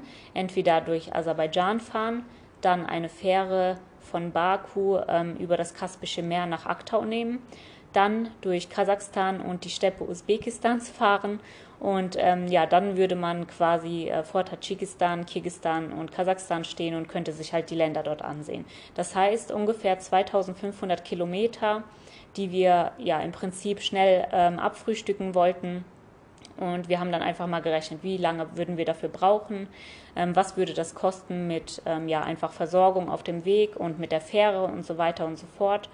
Und ähm, am Ende sind wir eigentlich darauf gekommen, dass ein Flug im Prinzip ja fast dasselbe, wenn nicht sogar weniger kosten würde, je nachdem, ähm, was man da für ein Angebot findet. Und somit haben wir gesagt, okay, wir werden es jetzt einfach testen, wir haben zwar super viel Schiss irgendwie vor dem Flug, einfach weil wir so viele Gruselgeschichten schon davon gehört haben, ähm, wie Fahrräder kaputt gehen könnten und ja, irgendwelche Sachen verloren gehen und so weiter. Außerdem wussten wir zum Beispiel auch nicht, ähm, ob man in die Länder überhaupt eine Drohne nehmen kann, die wir ja dabei haben. Was würden wir mit der machen? Wird die uns abgenommen? Müssen wir die nach Hause schicken? Was sollen wir denn mit der Drohne machen? Und so weiter und so fort. Und ähm, wir sind letztendlich zum Entschluss gekommen, dass wir einfach jetzt mal so Step by Step gucken, einfach die Fahrradkartons holen und dann testen, wie wir uns halt, wie gesagt, damit ähm, wohlfühlen oder nicht. Und dann könnten wir immer noch entscheiden, ob wir das eben machen oder keinen Flug buchen. Ja, in der Zwischenzeit ähm, ist dann also der Verkäufer gekommen und hat uns den, das Lager aufgemacht. Wir konnten dann die Kartons ansehen und waren richtig zufrieden. Und das Coole war auch, dass er super viel Polstermaterial hatte. Wir haben also die Kartons ähm, komplett voll gemacht mit Polstermaterial und ähm, genau haben uns dann diese zwei Kartons gekauft ja, er hat uns dann auch nochmal empfohlen, äh, so wie wir es auch schon gedacht haben, dass wir eben ein XL-Taxi bestellen können, sodass wir wieder zu unserer Unterkunft kommen.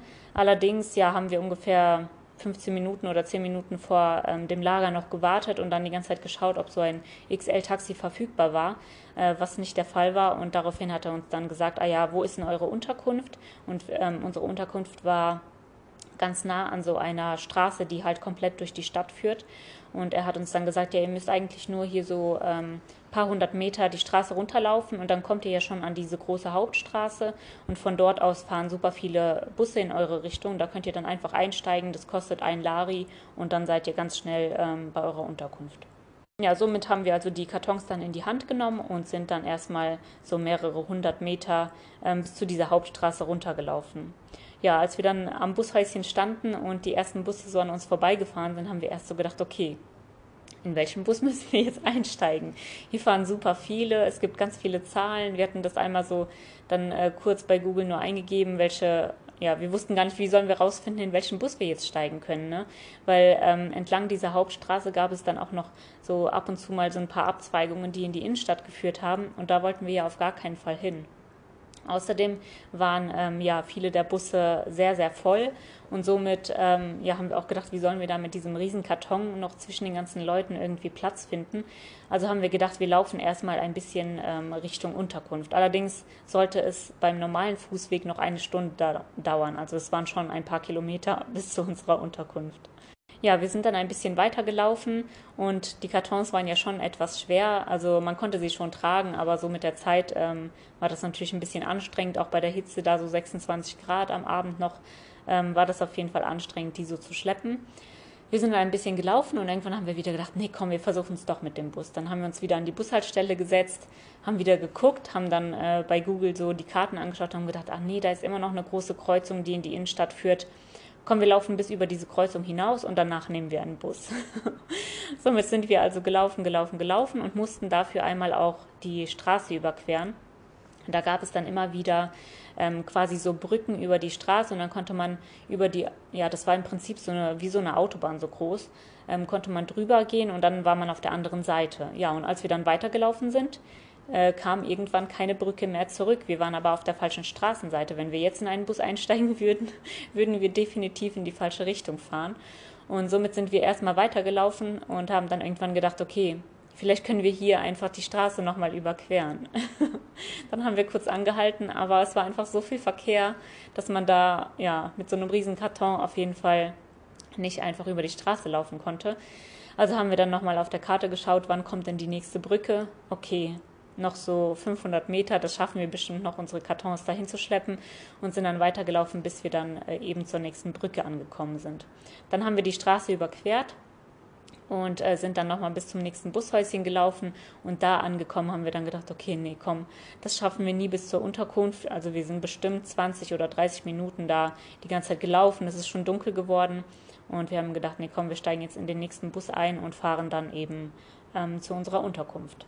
Ja, Irgendwann ist dann also ein Bus gekommen, der war auch dann schon äh, etwas leerer. Und als wir eingestiegen sind, ähm, dort gibt es innen drinne so Automaten, wo man dann einfach seine Karte dran halten kann oder eben so eine Buskarte ähm, sich vorher kauft, mit der man dann immer bezahlen kann.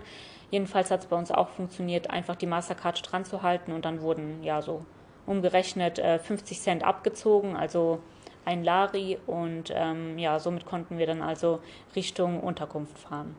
Ja, das hat nur wenige Minuten gedauert. Wir sind dann äh, nach ein paar Haltestellen ausgestiegen. Das ist auch immer ganz cool, dass man halt dann zum Beispiel ähm, in den Karten-Apps einfach sehen kann, wo man ist. Und ähm, wenn man sich dann die Unterkunft markiert hat, sieht man ja, wann man ungefähr in der Nähe ist und dann steigt man einfach beim nächsten, äh, bei der nächsten Haltestelle aus. Und ähm, als wir dann ja innerhalb von ein paar Minuten bei unserer Unterkunft waren, haben wir uns auch ein bisschen drüber geärgert, ähm, ja, dass wir nicht eigentlich schon viel früher in den Bus eingestiegen sind, weil das jetzt doch viel, viel einfacher war. Aber ja, wie gesagt, wir wussten halt nicht genau, in welche Richtung der Bus dann fährt oder wo wir dann am Ende landen. Und ja, jedenfalls waren wir dann ganz froh, als wir dann mit unseren riesengroßen Kartons endlich in der Unterkunft angekommen sind. Ja, am nächsten Tag wollten wir dann also testen, ähm, ob unsere Fahrräder da reinpassen und somit ähm, ging dann eigentlich ja das Ganze los. Ähm, Henry ist immer sehr, sehr ordentlich, was das angeht. Er wollte dann auch für den Flug die Fahrräder nochmal richtig komplett äh, sauber schrubben. Also die waren ja durch ähm, den Kaukasus noch richtig dreckig gewesen. Wir hatten nur unsere Taschen ein bisschen sauber gemacht, aber auch über die letzten ähm, zwei Tage sind die Fahrräder noch mal ein bisschen dreckiger geworden und somit ja, gab es schon einiges, was man da halt richtig putzen müsste. Außerdem haben wir die Fahrräder, glaube ich, seit der Türkei nicht mehr so richtig, richtig geschrubbt. Und ähm, ja, wir wollten dann natürlich auch nicht, dass wenn wir die Taschen zum Beispiel mit in den Karton stellen, dass da irgendwie alles ähm, ja total dreckig wird oder so. Und somit haben wir uns richtig Mühe gegeben, die Fahrräder erstmal sauber zu machen. Ja, wir hatten schon so grob abgeschätzt, ähm, ob die Fahrräder reinpassen.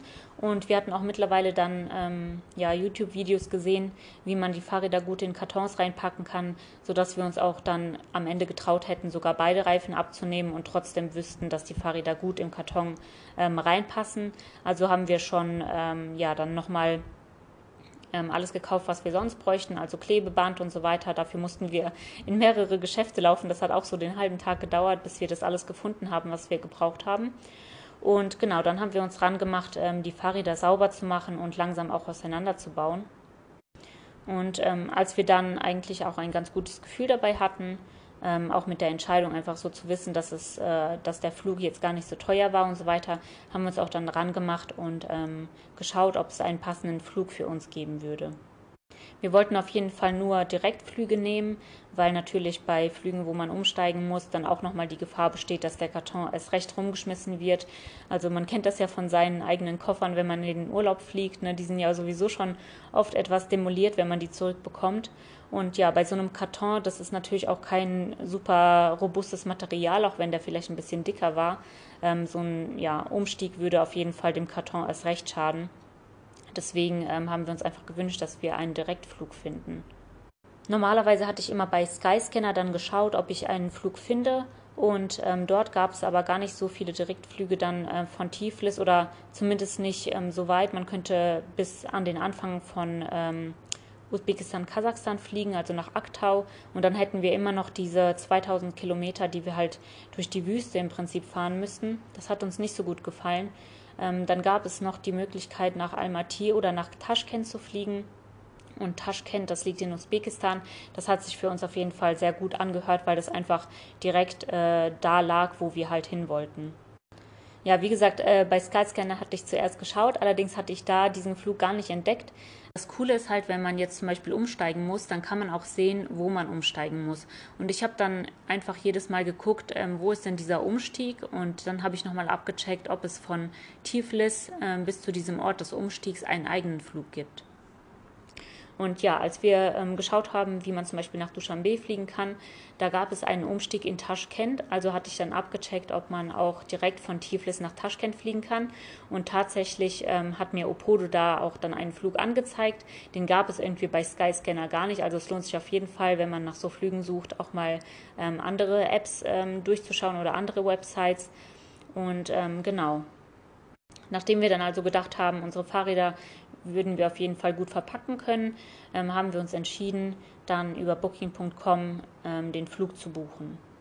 Ja, das hat sich äh, leider nicht so einfach herausgestellt, wie ich gedacht habe. Also es war mittlerweile auch schon wieder ähm, Abend geworden und ähm, als ich den Flug gebucht habe, ist der ganze Vorgang durchgegangen, also bis zur Zahlung. Ich habe dann bezahlt und ähm, irgendwie habe ich danach aber keine Bestätigung bekommen von Booking.com.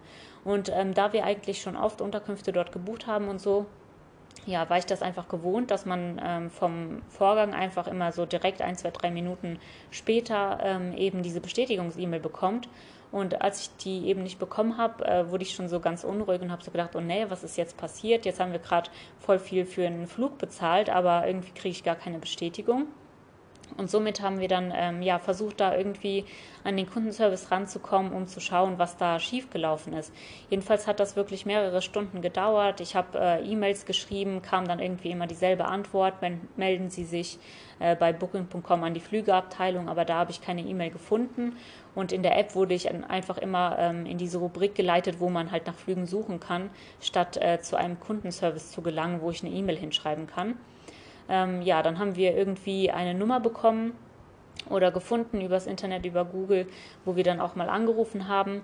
Und ja, da ist dann ein Inder mit einem englischen Akzent dran gekommen, den ich sehr, sehr schwer verstanden habe. Und ähm, das war einfach super schwer, dann sich mit dem zu verständigen, obwohl das eigentlich eine deutsche Nummer war, die ich angerufen habe. Und ähm, ja, somit ja, war das auf jeden Fall ziemlich blöd. Er hat dann im System nachgeguckt unter den Angaben, die ich ihm ähm, gemacht habe und konnte nichts finden keine Buchung.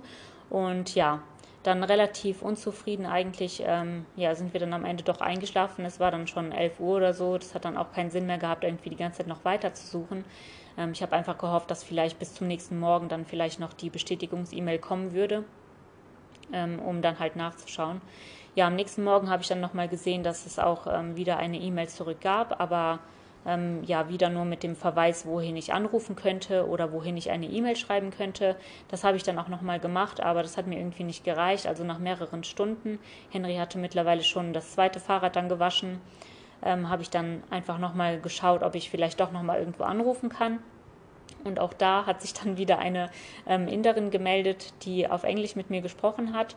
Ähm, die konnte ich dann aber ein bisschen besser verstehen und die hat mich auch ein bisschen beruhigt. Ich habe ihr dann auch erklärt, dass wir halt schon bezahlt haben, aber irgendwie gar nichts, keine Bestätigung haben und alles. Und die hat auch im System nochmal nachgesehen und keine Buchung gefunden. Und ähm, ja, somit haben wir dann einfach gedacht, okay, dann ist die anscheinend nicht komplett durchgegangen. Wir haben das auf jeden Fall ähm, ja zum Glück über PayPal ja gemacht. Da hat man auch den Verkäuferschutz.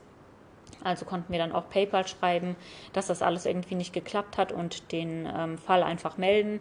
Und somit, ja, hat man natürlich dann erstmal wieder gesessen ohne Buchung und hat sich so gedacht, okay, was äh, soll uns das sagen? Sollen wir jetzt vielleicht doch nicht fliegen oder sollen wir woanders hinfliegen oder ja, was auch immer, was sollen wir machen, ne? Und Henry und ich haben dann so ein bisschen wieder ähm, hin und her überlegt und haben uns dann letztendlich entschieden, dass wir nochmal gucken, ob wir ähm, ja, einfach nochmal eine Buchung versuchen. Ja, beim zweiten Mal habe ich es dann nochmal über Booking.com versucht und auch da kam direkt eine Fehlermeldung, diesmal aber schon bevor ich eine Zahlung machen konnte und somit wussten wir alles klar, irgendwie haben die gerade Probleme mit der Booking Flights App und ähm, somit haben wir dann versucht, eine andere Website zu finden ja, letztendlich haben wir dann also über Opodo, wo ich den Flug auch gefunden hatte, eben unsere Flüge gebucht. Das hat dann wirklich alles einwandfrei geklappt. Und ähm, ja, somit war es dann für uns ähm, entschieden, wir werden nach Taschkent, Usbekistan fliegen. Da hat dann zum Glück auch alles geklappt. Also ich hatte dann äh, wirklich auch online eine Buchungsbestätigung, hatte irgendwas in der Hand und ähm, ja, wusste auf jeden Fall, dass das funktionieren müsste.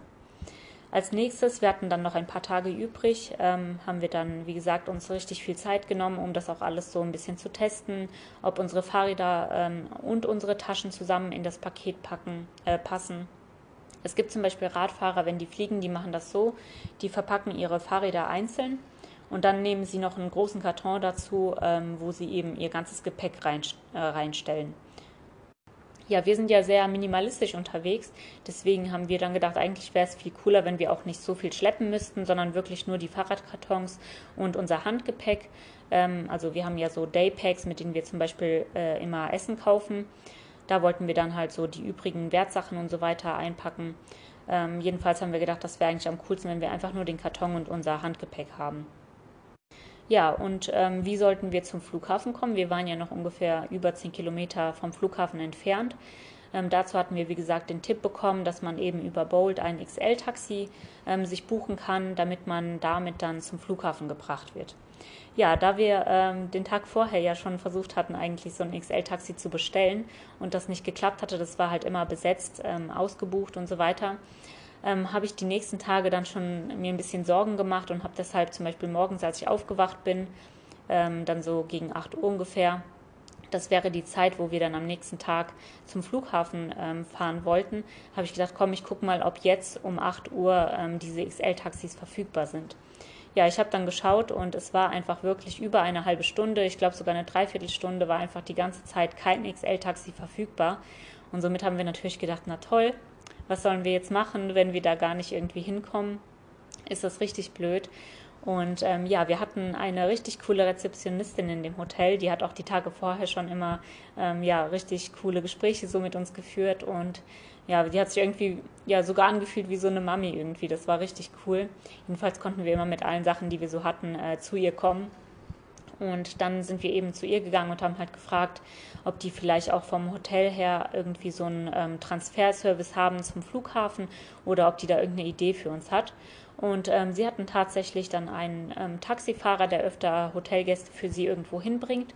Und den haben wir dann angerufen und der ist sogar dann einige Stunden später gekommen, um zu schauen, ob unsere Kartons in sein Taxi passen würden und hat uns auf jeden Fall gesagt, dass er das irgendwie hinkriegt und für uns organisiert, hat dann mit uns auch direkt einen Preis ausgemacht, ähm, für wie viel ähm, ja, Lari er uns dann zum Flughafen bringen würde. Und somit war für uns auf jeden Fall diese Sache im Kopf dann auch abgehakt und wir wussten alles klar, okay, der Transfer zum Flughafen wird klappen, ähm, die Fahrräder können wir verpacken, dann muss eigentlich jetzt nur noch alles am Flughafen passen. Das Ding ist nämlich, dass man äh, bei einem Flug meistens ja online auch nicht direkt buchen kann, ob man ein Fahrrad mitnehmen kann. Also es kommt natürlich auch nochmal auf die Fluggesellschaft an, aber bei uns war es auf jeden Fall so, dass wir das nicht direkt buchen konnten. Und somit habe ich die Tage vorher natürlich auch die ganze Zeit recherchiert, was kostet es, ähm, ein Fahrrad mitzunehmen. Was gibt es da für Grenzen? Haben die zum Beispiel ähm, auch für den Karton irgendwelche Maße, die man nicht überschreiten darf oder irgendwie ein Gewicht, das man nicht überschreiten darf und so weiter. Und das war natürlich auch nicht so einfach rauszufinden. Ich habe, ähm, die hatten sogar einen Instagram-Account, ähm, Usbekistan Airways. Den habe ich dann geschrieben. Die haben mir einen Link geschickt, wo es dann ähm, ja so zu Übergepäck quasi ging. Da wurden dann so ein paar Kosten ähm, aufgeführt, aber so eine richtige Antwort habe ich da jetzt auch nicht gefunden. Dann habe ich nochmal auf der Seite der Airline ähm, versucht, da eine E-Mail zu schreiben. Das hatten uns auch andere Radfahrer empfohlen, dass man halt einfach ähm, ja, sicher sagen kann, dass man es zumindest versucht hat. Somit haben wir da eine E-Mail geschrieben dass wir eben versuchen, äh, dass wir zwei Fahrräder mitbringen, äh, welche Maße der Karton hat und was ungefähr das Gewicht ist. Ehrlich gesagt wussten wir das Gewicht gar nicht. Wir wussten nur, dass unsere Fahrräder ungefähr 30 Kilo vielleicht wiegen, insgesamt mit Gepäck. Somit haben wir dann einfach so ein Schätzgewicht äh, angegeben und haben dann einfach gehofft, dass am Flughafen damit alles klappt. Ähm, ja, was wir so von anderen gehört haben, war, dass ein Flug zwischen 80 und 100 Euro pro Fahrrad dann noch kosten würde. Ja, ich muss sagen, ähm, als ich das Taxi gesehen hatte, mit dem wir dahin fahren sollten, habe ich mir schon so gedacht, okay, ob da wirklich so zwei Kartons reinpassen, ich weiß ja nicht. Ne? Und äh, dann hatte der Taxifahrer mich auch noch gefragt, ähm, ob wir beide dann auch noch dahin gebracht werden müssten. Und äh, dann habe ich halt gesagt, ja, wir beide auch. Und habe mir dann halt schon so vorgestellt, okay, das war halt so ein ganz normaler ähm, das war einfach so ein Kompaktauto, äh, ne? also so ein Toyota Prius, jetzt auch nicht mega groß. Und ich habe mir schon vorgestellt, wie dann Henry vorne auf dem Beifahrersitz sitzt und ich irgendwie so gequetscht neben den Fahrradkartons sitze.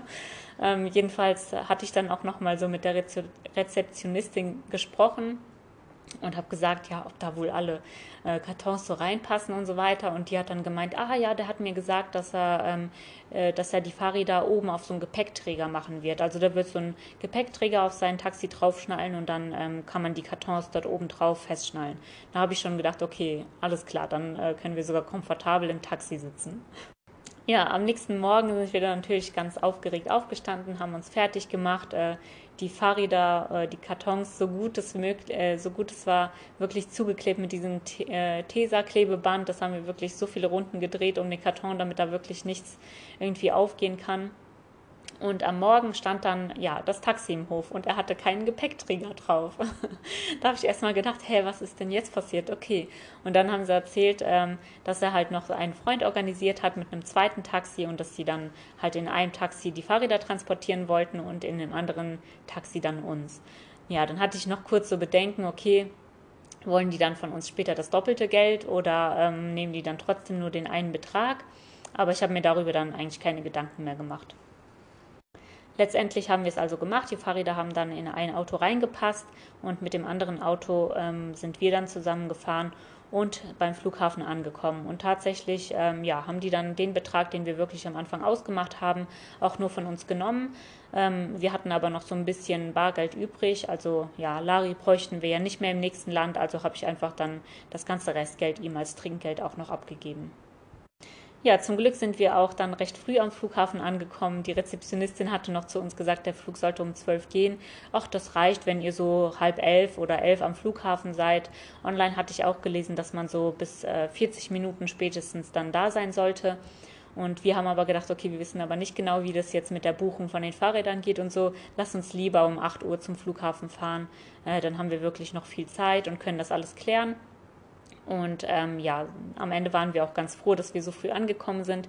Wir sind dann in das Gebäude reingegangen, ähm, hatten uns so ein kleines Wegelchen geholt, wo wir dann unsere zwei Fahrradkartons draufgestellt haben. Ähm, ja, unsere Wertsachen, also wie zum Beispiel die, ähm, die Technik, haben wir in, unsere, ähm, in unser Handgepäck verstaut. Und ansonsten hatten wir, wie gesagt, alles in den Kartons. An der Information hat man uns dann gesagt, dass wir warten müssen, bis die Airline aufmacht und eincheckt. Das waren dann auch nur noch 15 Minuten, die wir warten mussten. Und ähm, damit sind wir dann direkt zu der Airline, um zu fragen, wie das mit den Fahrrädern ist. Ja, die Leute am Schalter waren richtig äh, freundlich und ähm, genau haben dann einmal unsere Kartons gewogen, haben geschaut, wie viel die wiegen und tatsächlich waren die dann insgesamt ähm, ja pro Fahrrad, glaube ich, so 32 Kilogramm. Also auch nicht die Grenze, die bei denen angegeben war, die man ähm, so als Übergepäck nicht übersteigen sollte. In unseren ähm, Flugtickets waren zwei Koffer mit integriert, also schon von Anfang an. Die konnte man auch gar nicht abbuchen für 23 Kilogramm. Ähm, ja, und als nächstes sollten wir dann zu so einem anderen Schalter von der Airline gehen, um ähm, die Fahrräder quasi zu bezahlen. Und Henry hat die dann an so eine spezielle Stelle gebracht, wo wir die abgeben mussten. Die Frau hat dann nachgeschaut, also anscheinend kommt es auch nicht so häufig vor, dass die mit Fahrrädern fliegen. Jedenfalls hat sie ähm, dann nachgeschaut, was die Preise so sind, hat dann mit ihrer Kollegin sich nochmal beratschlagt und so weiter. Und letztendlich ähm, haben wir dann sogar mit äh, Karte dort zahlen können und ähm, insgesamt, glaube ich, 64 Euro bezahlt, also gerade mal 36 Euro zusätzlich zum Ticket, ähm, was wir dann für die Fahrräder bezahlt haben, also viel, viel weniger, als wir erwartet hatten. Wir haben ja gedacht, so 80 bis 100 Euro pro Fahrrad und mit 36 Euro waren wir dann echt, ähm, ja, gut bedient. Ja, nachdem dann ähm, die Fahrräder abgegeben waren, wir bezahlt haben, mussten wir dann mit unserer Quittung nochmal zu dem Check-in gehen. Und ähm, nachdem wir dann diesen Zettel abgegeben haben, ähm, haben wir dann unsere Flugtickets bekommen. Das war für uns irgendwie auch so ganz neu. Also wir haben dann auch später mal überlegt, wann wir denn das letzte Mal geflogen sind. Und tatsächlich war unser letzter Flug 2018. Und ähm, da ging das ja alles immer online. Also wir hatten überhaupt gar keine Tickets mehr ähm, per Post zugeschickt bekommen oder so, sondern wir hatten wirklich einfach nur auf dem Handy ähm, eben das Ticket. Und ja, diesmal hatten wir aber gar kein Ticket auf dem Handy gehabt, weil man sich bei dieser Airline nicht online ähm, schon einchecken konnte. Äh, sondern wir mussten wirklich mit unserem Reisepass an den Schalter gehen. Und als wir den Reisepass abgegeben haben, dann haben wir ähm, die Tickets erst bekommen. Also richtig so oldschool. Das war aber irgendwie voll cool. Ja, als nächstes sind wir dann also zu unserem Gate gegangen und ähm, grundsätzlich war einfach dieser ganze Vorgang, also der Flughafen war super ruhig, ähm, dann die ganzen Kontrollen, also vom Handgepäck zum Beispiel. Ich fand, das war viel einfacher, als wenn man zum Beispiel in Deutschland fliegt. Ich hatte noch so ganz vorbildlich natürlich so eine kleine Tüte, wo man die Flüssigkeiten zum Beispiel drin hatte. Die habe ich dann, als wir das Handgepäck rausnehmen mussten, schon direkt aus dem Rucksack genommen, damit die das auch sehen können und so. Und die Frau so, ja, ja, stell einfach deine Tasche da so ähm, auf den auf dieses Wegelchen für den Scanner, ne? Und ähm, hat dann einfach nur alles so durchgefahren. Also es war echt super easy. Ähm, sogar auch der Check-up von uns. Also ich wurde auch gar nicht abgetastet oder so. Ich musste einfach nur durch so einen ähm, Scanner durchlaufen. Äh, bei Henry haben sie dann noch mal ein bisschen genauer geschaut, aber letztendlich war das wirklich ähm, alles sehr, sehr geschmeidig und ohne Probleme. Wir mussten zum Beispiel auch ähm, überhaupt keinen PCR-Test oder so mitbringen da war ich mir auch ganz unsicher. Ähm, aber es hieß die ganze Zeit, dass man halt bei den Bestimmungen des Landes nachschauen musste und Usbekistan hat momentan zur Einreise keine PCR-Tests mehr gefordert. Und ähm, ja, somit mussten wir also keinen mitbringen. Man hat wirklich nur nach unserem Reisepass gefragt und das war's. Ja, und somit saßen wir dann ähm, im Wartebereich ähm, wirklich ganz glücklich und zufrieden, wie glimpflich alles abgelaufen ist, wie easy alles war, stressfrei und waren letztendlich dann wirklich super froh, dass wir uns getraut haben zu fliegen. Der Flug ist etwas später gestartet, ähm, als es ursprünglich angekündigt war. Also wir sind letztendlich dann um 12.30 Uhr gestartet, saßen dann also im Flugzeug und ähm, ja, wir waren richtig aufgeregt, wir waren richtig gespannt und äh, waren vor allem neugierig, wie auch das Land unter uns aussehen würde, weil wir ja ursprünglich dort durchfahren wollten. Und somit war dieser Flug irgendwie auch richtig besonders für uns. Ich meine, man ist vorher zwar schon oft geflogen, aber irgendwie hat man die Landschaft meistens gar nicht so doll ähm, beobachtet, vielleicht dann höchstens da, wo man schon langsam gelandet ist, dann in dem Land. Und ähm, hier war es für uns einfach echt super spannend zu sehen, oh, okay, jetzt sind wir über Aserbaidschan, oh, guck mal, jetzt sieht man das Kaspische Meer, wow, jetzt sieht man Kasachstan und Usbekistan, die Steppe, wo wir durchfahren wollten. Also das war echt richtig aufregend für uns, diesmal ähm, ja, zu fliegen und einfach zu sehen, was unter uns so passiert. Und man konnte auch immer wieder durch die Wolkendecke zum Beispiel die Berge ähm, sehen, die da so ein bisschen rausgeragt haben, die sich kaum von den Wolken unterschieden haben, weil die eben auch mit Schnee bedeckt waren. Aber trotzdem, wenn man genau hingesehen hat, dann konnte man wirklich so die ähm, Bergspitzen sehen. was für uns jetzt auch nach zehn Monaten Radreise irgendwie was ganz Besonderes ist, weil wir natürlich auch viele Berge, sage ich mal, ähm, erklommen sind und hochgefahren sind, viele Pässe gemacht haben. Und ähm, ja, Henry, Henry, hat dann die ganze Zeit an seinem Handy eigentlich in der ähm, Navigations-App gesessen und geguckt, ach guck mal, das ist der Berg, ach guck mal, das ist die äh, Bergspitze und guck mal, der ist so und so hoch und schau mal, wie hoch sind wir denn gerade, weil das kann man auch bei uns in der App sehen. Und wir sind dann, glaube ich, auf 10.000, gell? Auf 11.000 Höhenmetern waren wir und konnten eben unser, unter uns dann diese ganze Landschaft ähm, ja, beobachten. Und das war echt richtig, richtig cool. Ja, und nach nur drei Stunden Flug sind wir dann auch schon in Taschkent angekommen in Usbekistan. Und ähm, ja, auch da war alles ganz okay. Ähm, wir sind dann halt ganz normal eingecheckt, haben unsere Reisepässe gezeigt und da ist es ja so, dass du als Deutscher ebenfalls 30 Tage ohne Visum in das Land ähm, ja, reisen darfst. Das heißt, wir haben auch gar kein Visum gebraucht, sind dann also ganz normal durch den Schalter durchgewunken worden. Als nächstes mussten wir unser Hand Handgepäck nochmal scannen lassen und die Fahrradkartons ähm, ja, haben wir als erstes natürlich auch inspiziert, ob bei denen alles in Ordnung war. Und man muss sagen, die haben das echt richtig gut überstanden. Allerdings gab es schon so ein paar Stellen, wo wir gedacht haben, okay, das nächste Mal würden wir da zum Beispiel ein bisschen mehr Klebeband noch drauf machen. Ähm, also ich glaube, wenn wir jetzt zum Beispiel noch umsteigen müssten, dann hätte es bei mir auf jeden Fall im Karton ein großes Loch gegeben, wo vielleicht sogar eine Tasche ähm, ja, hätte rausfliegen können. Aber ansonsten waren wir echt ganz happy, dass das ähm, ja von außen zumindest ziemlich gut aussah. Wir sind dann eben mit unserem Wegelchen und den zwei Fahrradkartons aus dem Gebäude rausgefahren. Da hat uns dann der Mann äh, nochmal gefragt, ob wir eine Drohne dabei haben. Und ich weiß nicht warum, aber aus mir kam einfach so eine Re Reaktion rausgeschossen. Äh, nein, wir haben keine Drohne dabei. Wir hatten da nämlich ein bisschen vorgesorgt, weil wir einfach Schiss hatten, dass die uns abgenommen wird und haben die ganz tief bei Henry im Framebag vergraben. Und ja, glücklicherweise kann man natürlich so einen Fahrradkarton nicht äh, durch diese kleinen Scanner durchschieben. Also haben wir einfach gehofft, dass da wirklich ja keiner irgendwie unsere Sachen so komplett durchsucht und die würden ja hoffentlich den Fahrradkarton jetzt nicht aufmachen. Aber äh, ja, wir müssen sagen, wir sind trotzdem ein bisschen aufgeregt, zum Beispiel vor den Grenzen, die wir dann mit dem Fahrrad machen müssen. Aber wir haben uns gesagt, dass wir eigentlich die Drohne überall in den Ländern gar nicht ähm, riskieren wollen, rauszunehmen und zu benutzen, weil wir einfach ja Angst hätten, dass die uns dann abgenommen wird, dass keine Ahnung, irgendwie die Luft gescannt wird und auf einmal die Polizei bei uns auftaucht oder so. Ähm, wir wissen es nicht genau. Auf jeden Fall ist das hier mit den Grenzen alles ein bisschen kritisch und es gibt ja auch wieder äh, immer wieder mal irgendwelche Unruhen und deswegen ähm, ja, wollten wir auf jeden Fall nicht riskieren, da irgendwie die Drohne jetzt zu verlieren und haben dann einfach gesagt, dass wir sie nicht dabei haben. Also im Prinzip für uns haben wir sie jetzt auch nicht dabei, weil wir die auch gar nicht anfassen wollen in diesen Ländern. ja, und somit haben wir uns dann ähm, auf einem riesengroßen Parkplatz, wo wenig los war, unter dem Schatten dann einen Platz gesucht, ähm, wo wir dann uns Zeit genommen haben, um unsere Fahrräder wieder zusammenzubauen. Es war mittlerweile 16 Uhr ähm, also nee, 16.30 Uhr sogar. Eine Stunde Verschiebung hatten wir noch. Also eigentlich wäre es in Tiflis 15.30 Uhr gewesen. Und ähm, somit hatten wir auf jeden Fall dann noch ein paar Stunden Zeit. Ähm, ich muss sagen, das macht eigentlich bei uns alles Henry, weil der einfach da wirklich sehr, ähm, ja, wie sagt man, sehr genau ist und sehr darauf achtet, dass wirklich alles ähm, funktioniert und auch direkt richtig eingestellt wird und so weiter. Und somit habe ich im Prinzip nur mentalen Beistand geleistet und so ein bisschen auf das andere Gepäck aufgepasst, während er dann äh, beide Fahrräder zusammengebaut hat.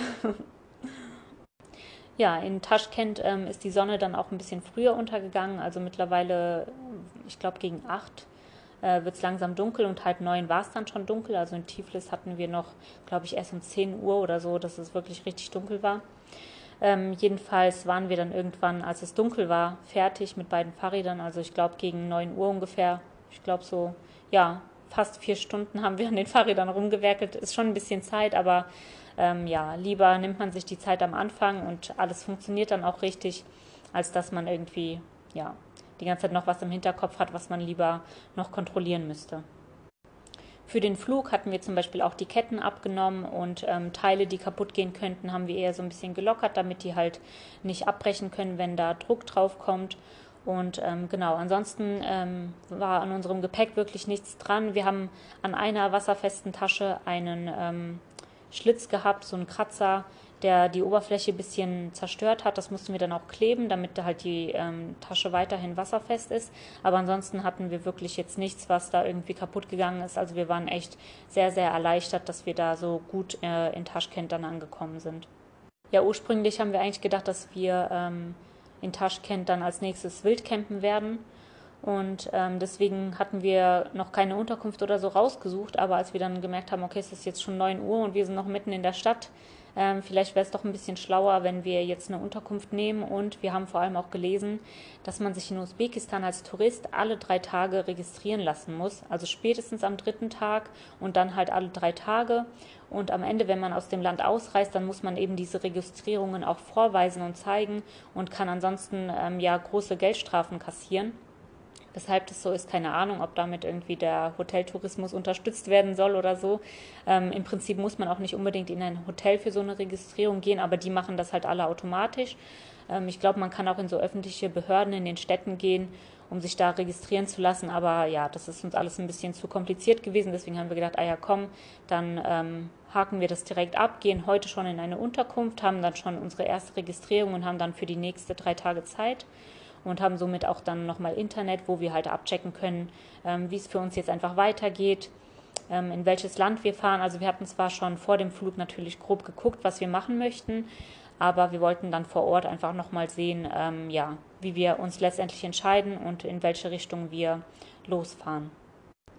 Ja, ich habe mir somit dann äh, bei Kongstar einfach, also bei meinem Handyanbieter online so ein paar Gigabyte dann äh, runtergeladen, wo ich einfach ganz schnell bei Booking.com und Google so ein paar Unterkünfte gegoogelt.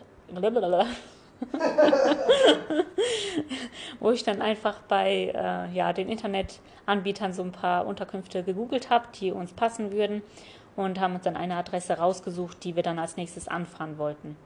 Ja, unterwegs haben wir dann also nochmal einen kleinen Supermarkt angefahren, wo wir uns auch ein paar Snacks dann nochmal gekauft haben. Wir hatten nur unterwegs äh, im Flug, also auf dem Flug gab es Essen, da haben wir gegessen und ansonsten ja, waren wir ein bisschen hungrig. Wir hatten nur ein paar Früchte dann noch zwischendurch gegessen und ähm, ja, haben uns dann also nochmal ein bisschen mit Essen eingedeckt und sind dann zu unserer Unterkunft gefahren und ich glaube, da sind wir dann auch gegen zehn oder halb elf irgendwann angekommen.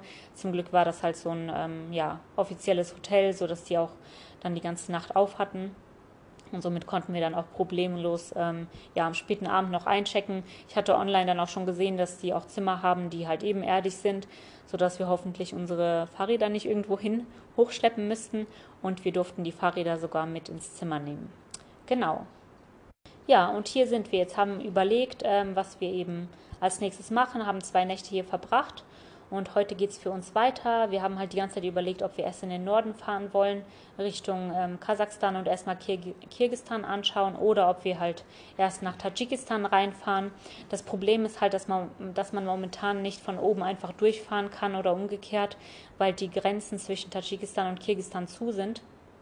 Ähm, da gibt es eine richtig gute Website, die heißt Karawanistan, ähm, wo man immer wieder aktuelle News halt nachlesen kann ähm, von einfach Reisenden, die gerade da unterwegs sind. Äh, denn die Apps oder die ähm, Informationen vom Auswärtigen Amt das ist eine Website, wo alle Informationen von allen Ländern gesammelt sind. Ähm, wenn man irgendwohin reisen möchte, da kann man zum Beispiel immer sehen, braucht man ein Visum als Deutscher, braucht man keins, was sind die Vorschriften wegen Corona, braucht man einen PCR-Test und so weiter. Da kann man normalerweise sehr, sehr viele ähm, Informationen einholen.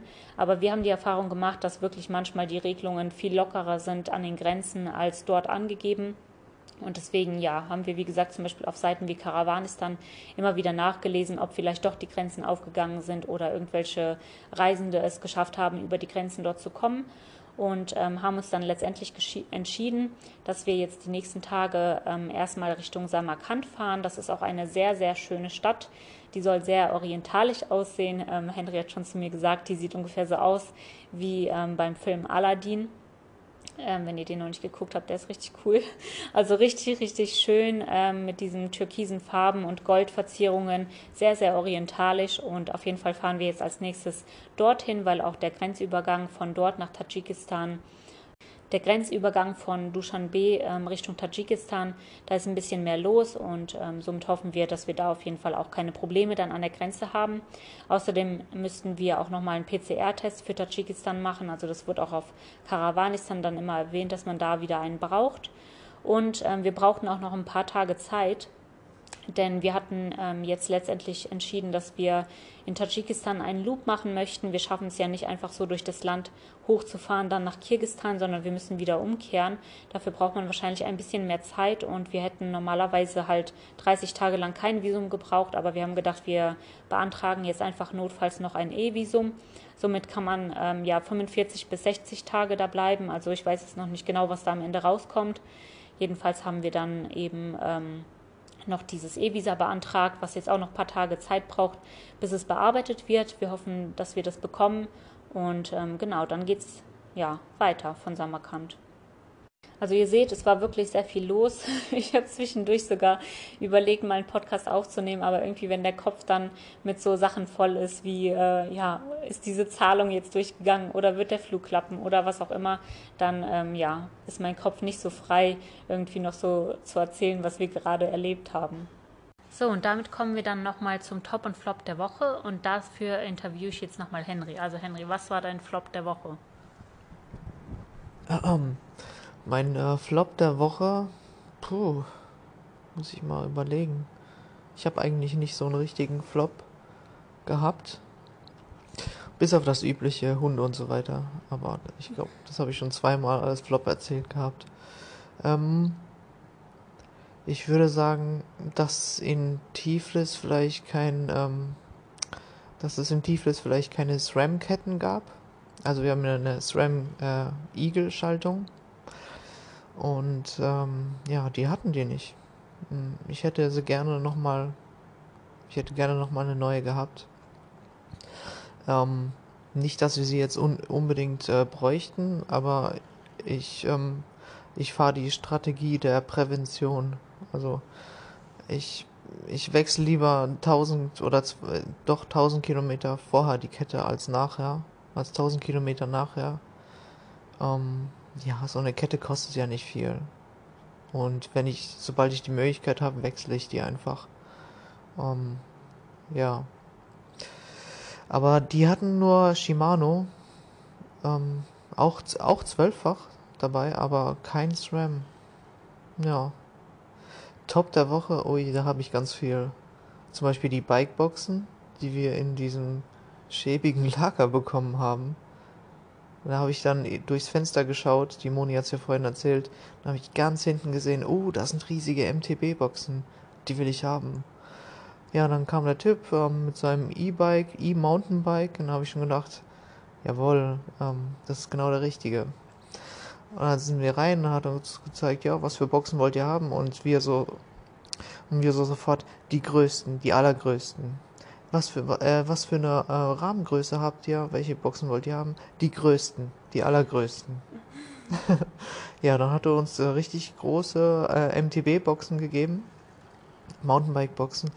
Und äh, da war sogar noch alles drin, die ganze, das ganze Verpackungsmaterial für die neuen Bikes. Also das war so ein, das war so ein, äh, ähm, also in der Stadt gibt es einen Ghost Shop. Ghost ist eine deutsche Mountainbike-Marke. Und außerhalb der Stadt, wo wir dann waren, in diesem Lager, da ist die, da läuft die Distribution, im, ja, genau. Da kommen sie vom Flugzeug, kommen sie ins Lager und dann ins Geschäft und so weiter. Und da war noch das ganze Verpackungsmaterial in den Boxen, das heißt diese ganzen Schaumstoffröhre, ähm, sämtliche, ähm, äh, ähm, keine Ahnung, wie man das nennt, so ein, ein, so ein Narbenschutz, so, so ein Plastikstück, wo man die die äh, Narben schützt. Ähm, ja, ganz viel Polstermaterial zugeschnitten aufs Fahrrad, extra ähm, kleine Kartons für den Lenker, war alles dabei. Also das war wie eine Goldgrube und da haben wir, da haben wir quasi die Kartons wie so ein, wie so ein Eimer hochgehoben und haben das ganze Verpackungsmaterial in den anderen Karton geschüttet. Ja, das war richtig cool. Ähm, ja, ähm, was war noch ein Top der Woche? Ähm, ich muss sagen, äh, der Preis, wo wir am Flughafen waren und nur 68 Euro für beide Fahrräder gezahlt haben. Wir haben gedacht, okay, pro Fahrrad 100 Dollar. Wir haben es von anderen gehört. Alles klar, wir waren schon drauf eingestellt. Ja, und dann 68, äh, 68 Euro. Okay, machen wir. Und das hat, äh, es hat daran gelegen, also wir, eigentlich, wir, wir wissen nicht, wie viele unsere Fahrräder wiegen. Wir wissen nur, dass wenn die voll beladen sind mit, Ess mit Essen und mit Trinken, mit allem anderen Zeug, dass es schwer ist, die hochzuheben. Das ist das Einzigste, was wir wissen. Ja. Und das reicht auch. Und dann haben, haben sie die gewogen.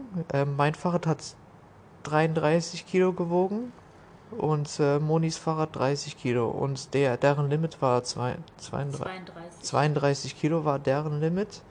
Und die machen, die handhaben das wohl immer so, dass sie beides äh, dann zusammen verrechnen und dann durch zwei teilen, was dann 31,5 anscheinend ist. Ja, und deswegen waren wir unter so einer ähm, magischen Grenze. Ähm, ja, das war richtig cool. Ja, war. Das war cool. Ähm, und dann habe ich noch einen Top. Der Flug. Der Flug. Boah, der Flug. Ich könnte es, ich mein ganzes Leben lang machen, gell? Ich habe die ganze Zeit ähm, äh, die Offline-Karten-App äh, angehabt, also Flugmodus, Offline-Karten. Und dreieinhalb Stunden ging der Flug, für mich ging der wie äh, 30 Minuten. Ich habe die ganze Zeit auf die App geschaut und dann geguckt und die, äh, die Landschaft durchforstet und dann, ah, jetzt fliegen wir über das Kaspische Meer und guck mal, wie groß das ist. Aber nein, das ist gar nicht so groß. Ach doch, das ist groß, wir fliegen 600 km/h. Und dann ja, und dann sieht man die ganzen Landschaften und Usbekistan, die ganze Steppe und ja, Wüste und ähm, ja, das war so interessant. Und dann war da irgendwann, war da so eine Riesengrube, so ein Riesenloch in der Erde. Und dann habe ich geguckt bei den Offline-Karten, ach, das ist eine Goldmine. Ist ja interessant. Und dann bei Wikipedia äh, eingegeben, also alles offline. Ah, das ist eine der größten Goldgruben der Welt. Ähm, voll interessant und dann die Geschichte gelesen, wie sie das ganze Land abgesucht hatten und dann hier ähm, auf so Quarzadern gestoßen sind und dann weitergegraben haben. Und das ging die ganze Zeit beim Flug so. Und dann, ach guck mal, hier, ist das Länderdreieck von Usbekistan, äh, ähm, Turkmenistan und Kasachstan, genau dort. Ähm, ja, und dann sind wir weitergeflogen und haben, haben von oben ähm, Hiva gesehen und äh, Buchara.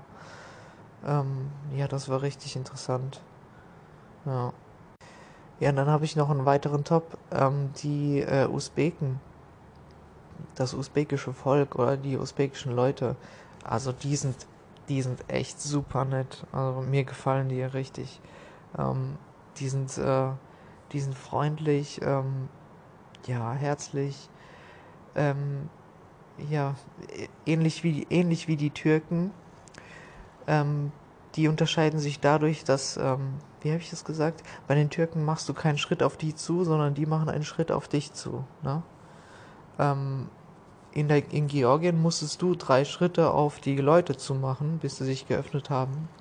Und in Usbekistan ist es ein, also für mich zumindest, ist es der perfekte Mix. Da musst du einen halben Schritt machen und die machen einen halben Schritt gleichzeitig. Und dann, ähm, ja, und dann lassen sie dich auch wieder in Ruhe und dann kommen sie wieder. Das ist, ist genau, es läuft genauso, wie es passt. Also es passt genau. Ähm, ja, die sind nicht aufdringlich, voll freundlich. Ähm, ja, ich weiß noch, in der Türkei am Ende, am Ende der Türkei, da wurde es mir echt, äh, da wurde es mir schon, äh, was heißt am Ende? Eigentlich schon in der Mitte der Türkei wurde es mir zu viel. So dass ich die, äh, so dass wir die Tankstellen nicht mehr vorne angelaufen haben, sondern wir sind dann immer an den Hintereingang, weil uns das schon zu viel wurde. Die Leute, die gucken dann und gucken auf unsere Fahrräder und gucken uns an und bieten uns Chai an und sagen Hallo und wollen wissen, wo wir herkommen, wo wir hinwollen und so. Und das, äh, ja, täglich grüßt das Murmeltier und irgendwann ist es auch zu viel. Also, äh, das jedes Mal. Ähm, ich kann mir gar nicht vorstellen, wie, im, wie das im Iran wäre. Ich glaube, ich würde, ich also meine Persönlichkeit würde implodieren. ja, zu mir, äh, ich bin eher so der nordische Typ, sage ich jetzt mal. Ähm, ja, ich glaube, ich glaube, ich könnte es nicht so gut verkraften. Dieser, ja, also es ist, es ist Gastfreundlichkeit, aber diese Aufdr äh, die aufdringliche Gastfreundlichkeit gemixt mit sehr viel Neugier. Ja, ja, dann, ich bin, ich bin nicht so der Typ dafür. Aber die Usbeken, die sind richtig ähm, freundlich. Ähm, ja, mir gefallen die sehr. Okay, das war's. Ja, mein Flop der Woche ist auf jeden Fall unser ähm, Campingspot, den wir zwischen Tiflis und Kutaisi hatten, also an dieser Bahnstation. Eigentlich war es ein richtig cooler Platz, weil man eine Wasserstelle hatte und eine Überdachung, aber weil wir letztendlich da wirklich jede Stunde von den Zügen nachts aufgeweckt wurden und so richtig aus dem Schlaf gerissen wurden, war es dann am Ende der Nacht doch einfach super, super anstrengend und ja, gerädert ist man dann auf die Räder gestiegen am nächsten Tag. Das war dann echt äh, nicht so cool. Ja, und mein Top der Woche ist auf jeden Fall auch der Flug gewesen, wie gut das alles einfach gelaufen ist. Und ich hatte davor extra noch gebetet, dass ich ein bisschen ruhiger bin, weil ich grundsätzlich bei solchen ähm, Sachen immer sehr, sehr gestresst bin. Und ähm, ja, an dem Tag ist wirklich alles richtig gut gelaufen. Ich war auch nicht so gestresst. Das mit den Fahrrädern hat einfach alles gut geklappt mit der Abgabe. Die Leute an dem Schalter waren super freundlich und auch die Leute überall an den ähm, ganzen Grenzposten waren super lieb zu uns. Also das ist wirklich richtig gut gelaufen. Da ja, bin ich sehr, sehr dankbar, dass das einfach so reibungslos gelaufen ist. Ja, und äh, somit komme ich dann auch schon zum Ende des Podcasts. Ähm, ja, es hat ein bisschen länger gedauert ähm, wieder einen aufzunehmen, aber dafür ist dieser jetzt wieder eine richtig große XXL-Version. Also ich hoffe, ihr hattet Spaß beim Reinhören. Und ähm, ja, beim nächsten Mal erfahrt ihr dann, wie der Weg nach ähm, Samarkand für uns gelaufen ist. Und ja, also seid gespannt. Bis dann. Ciao.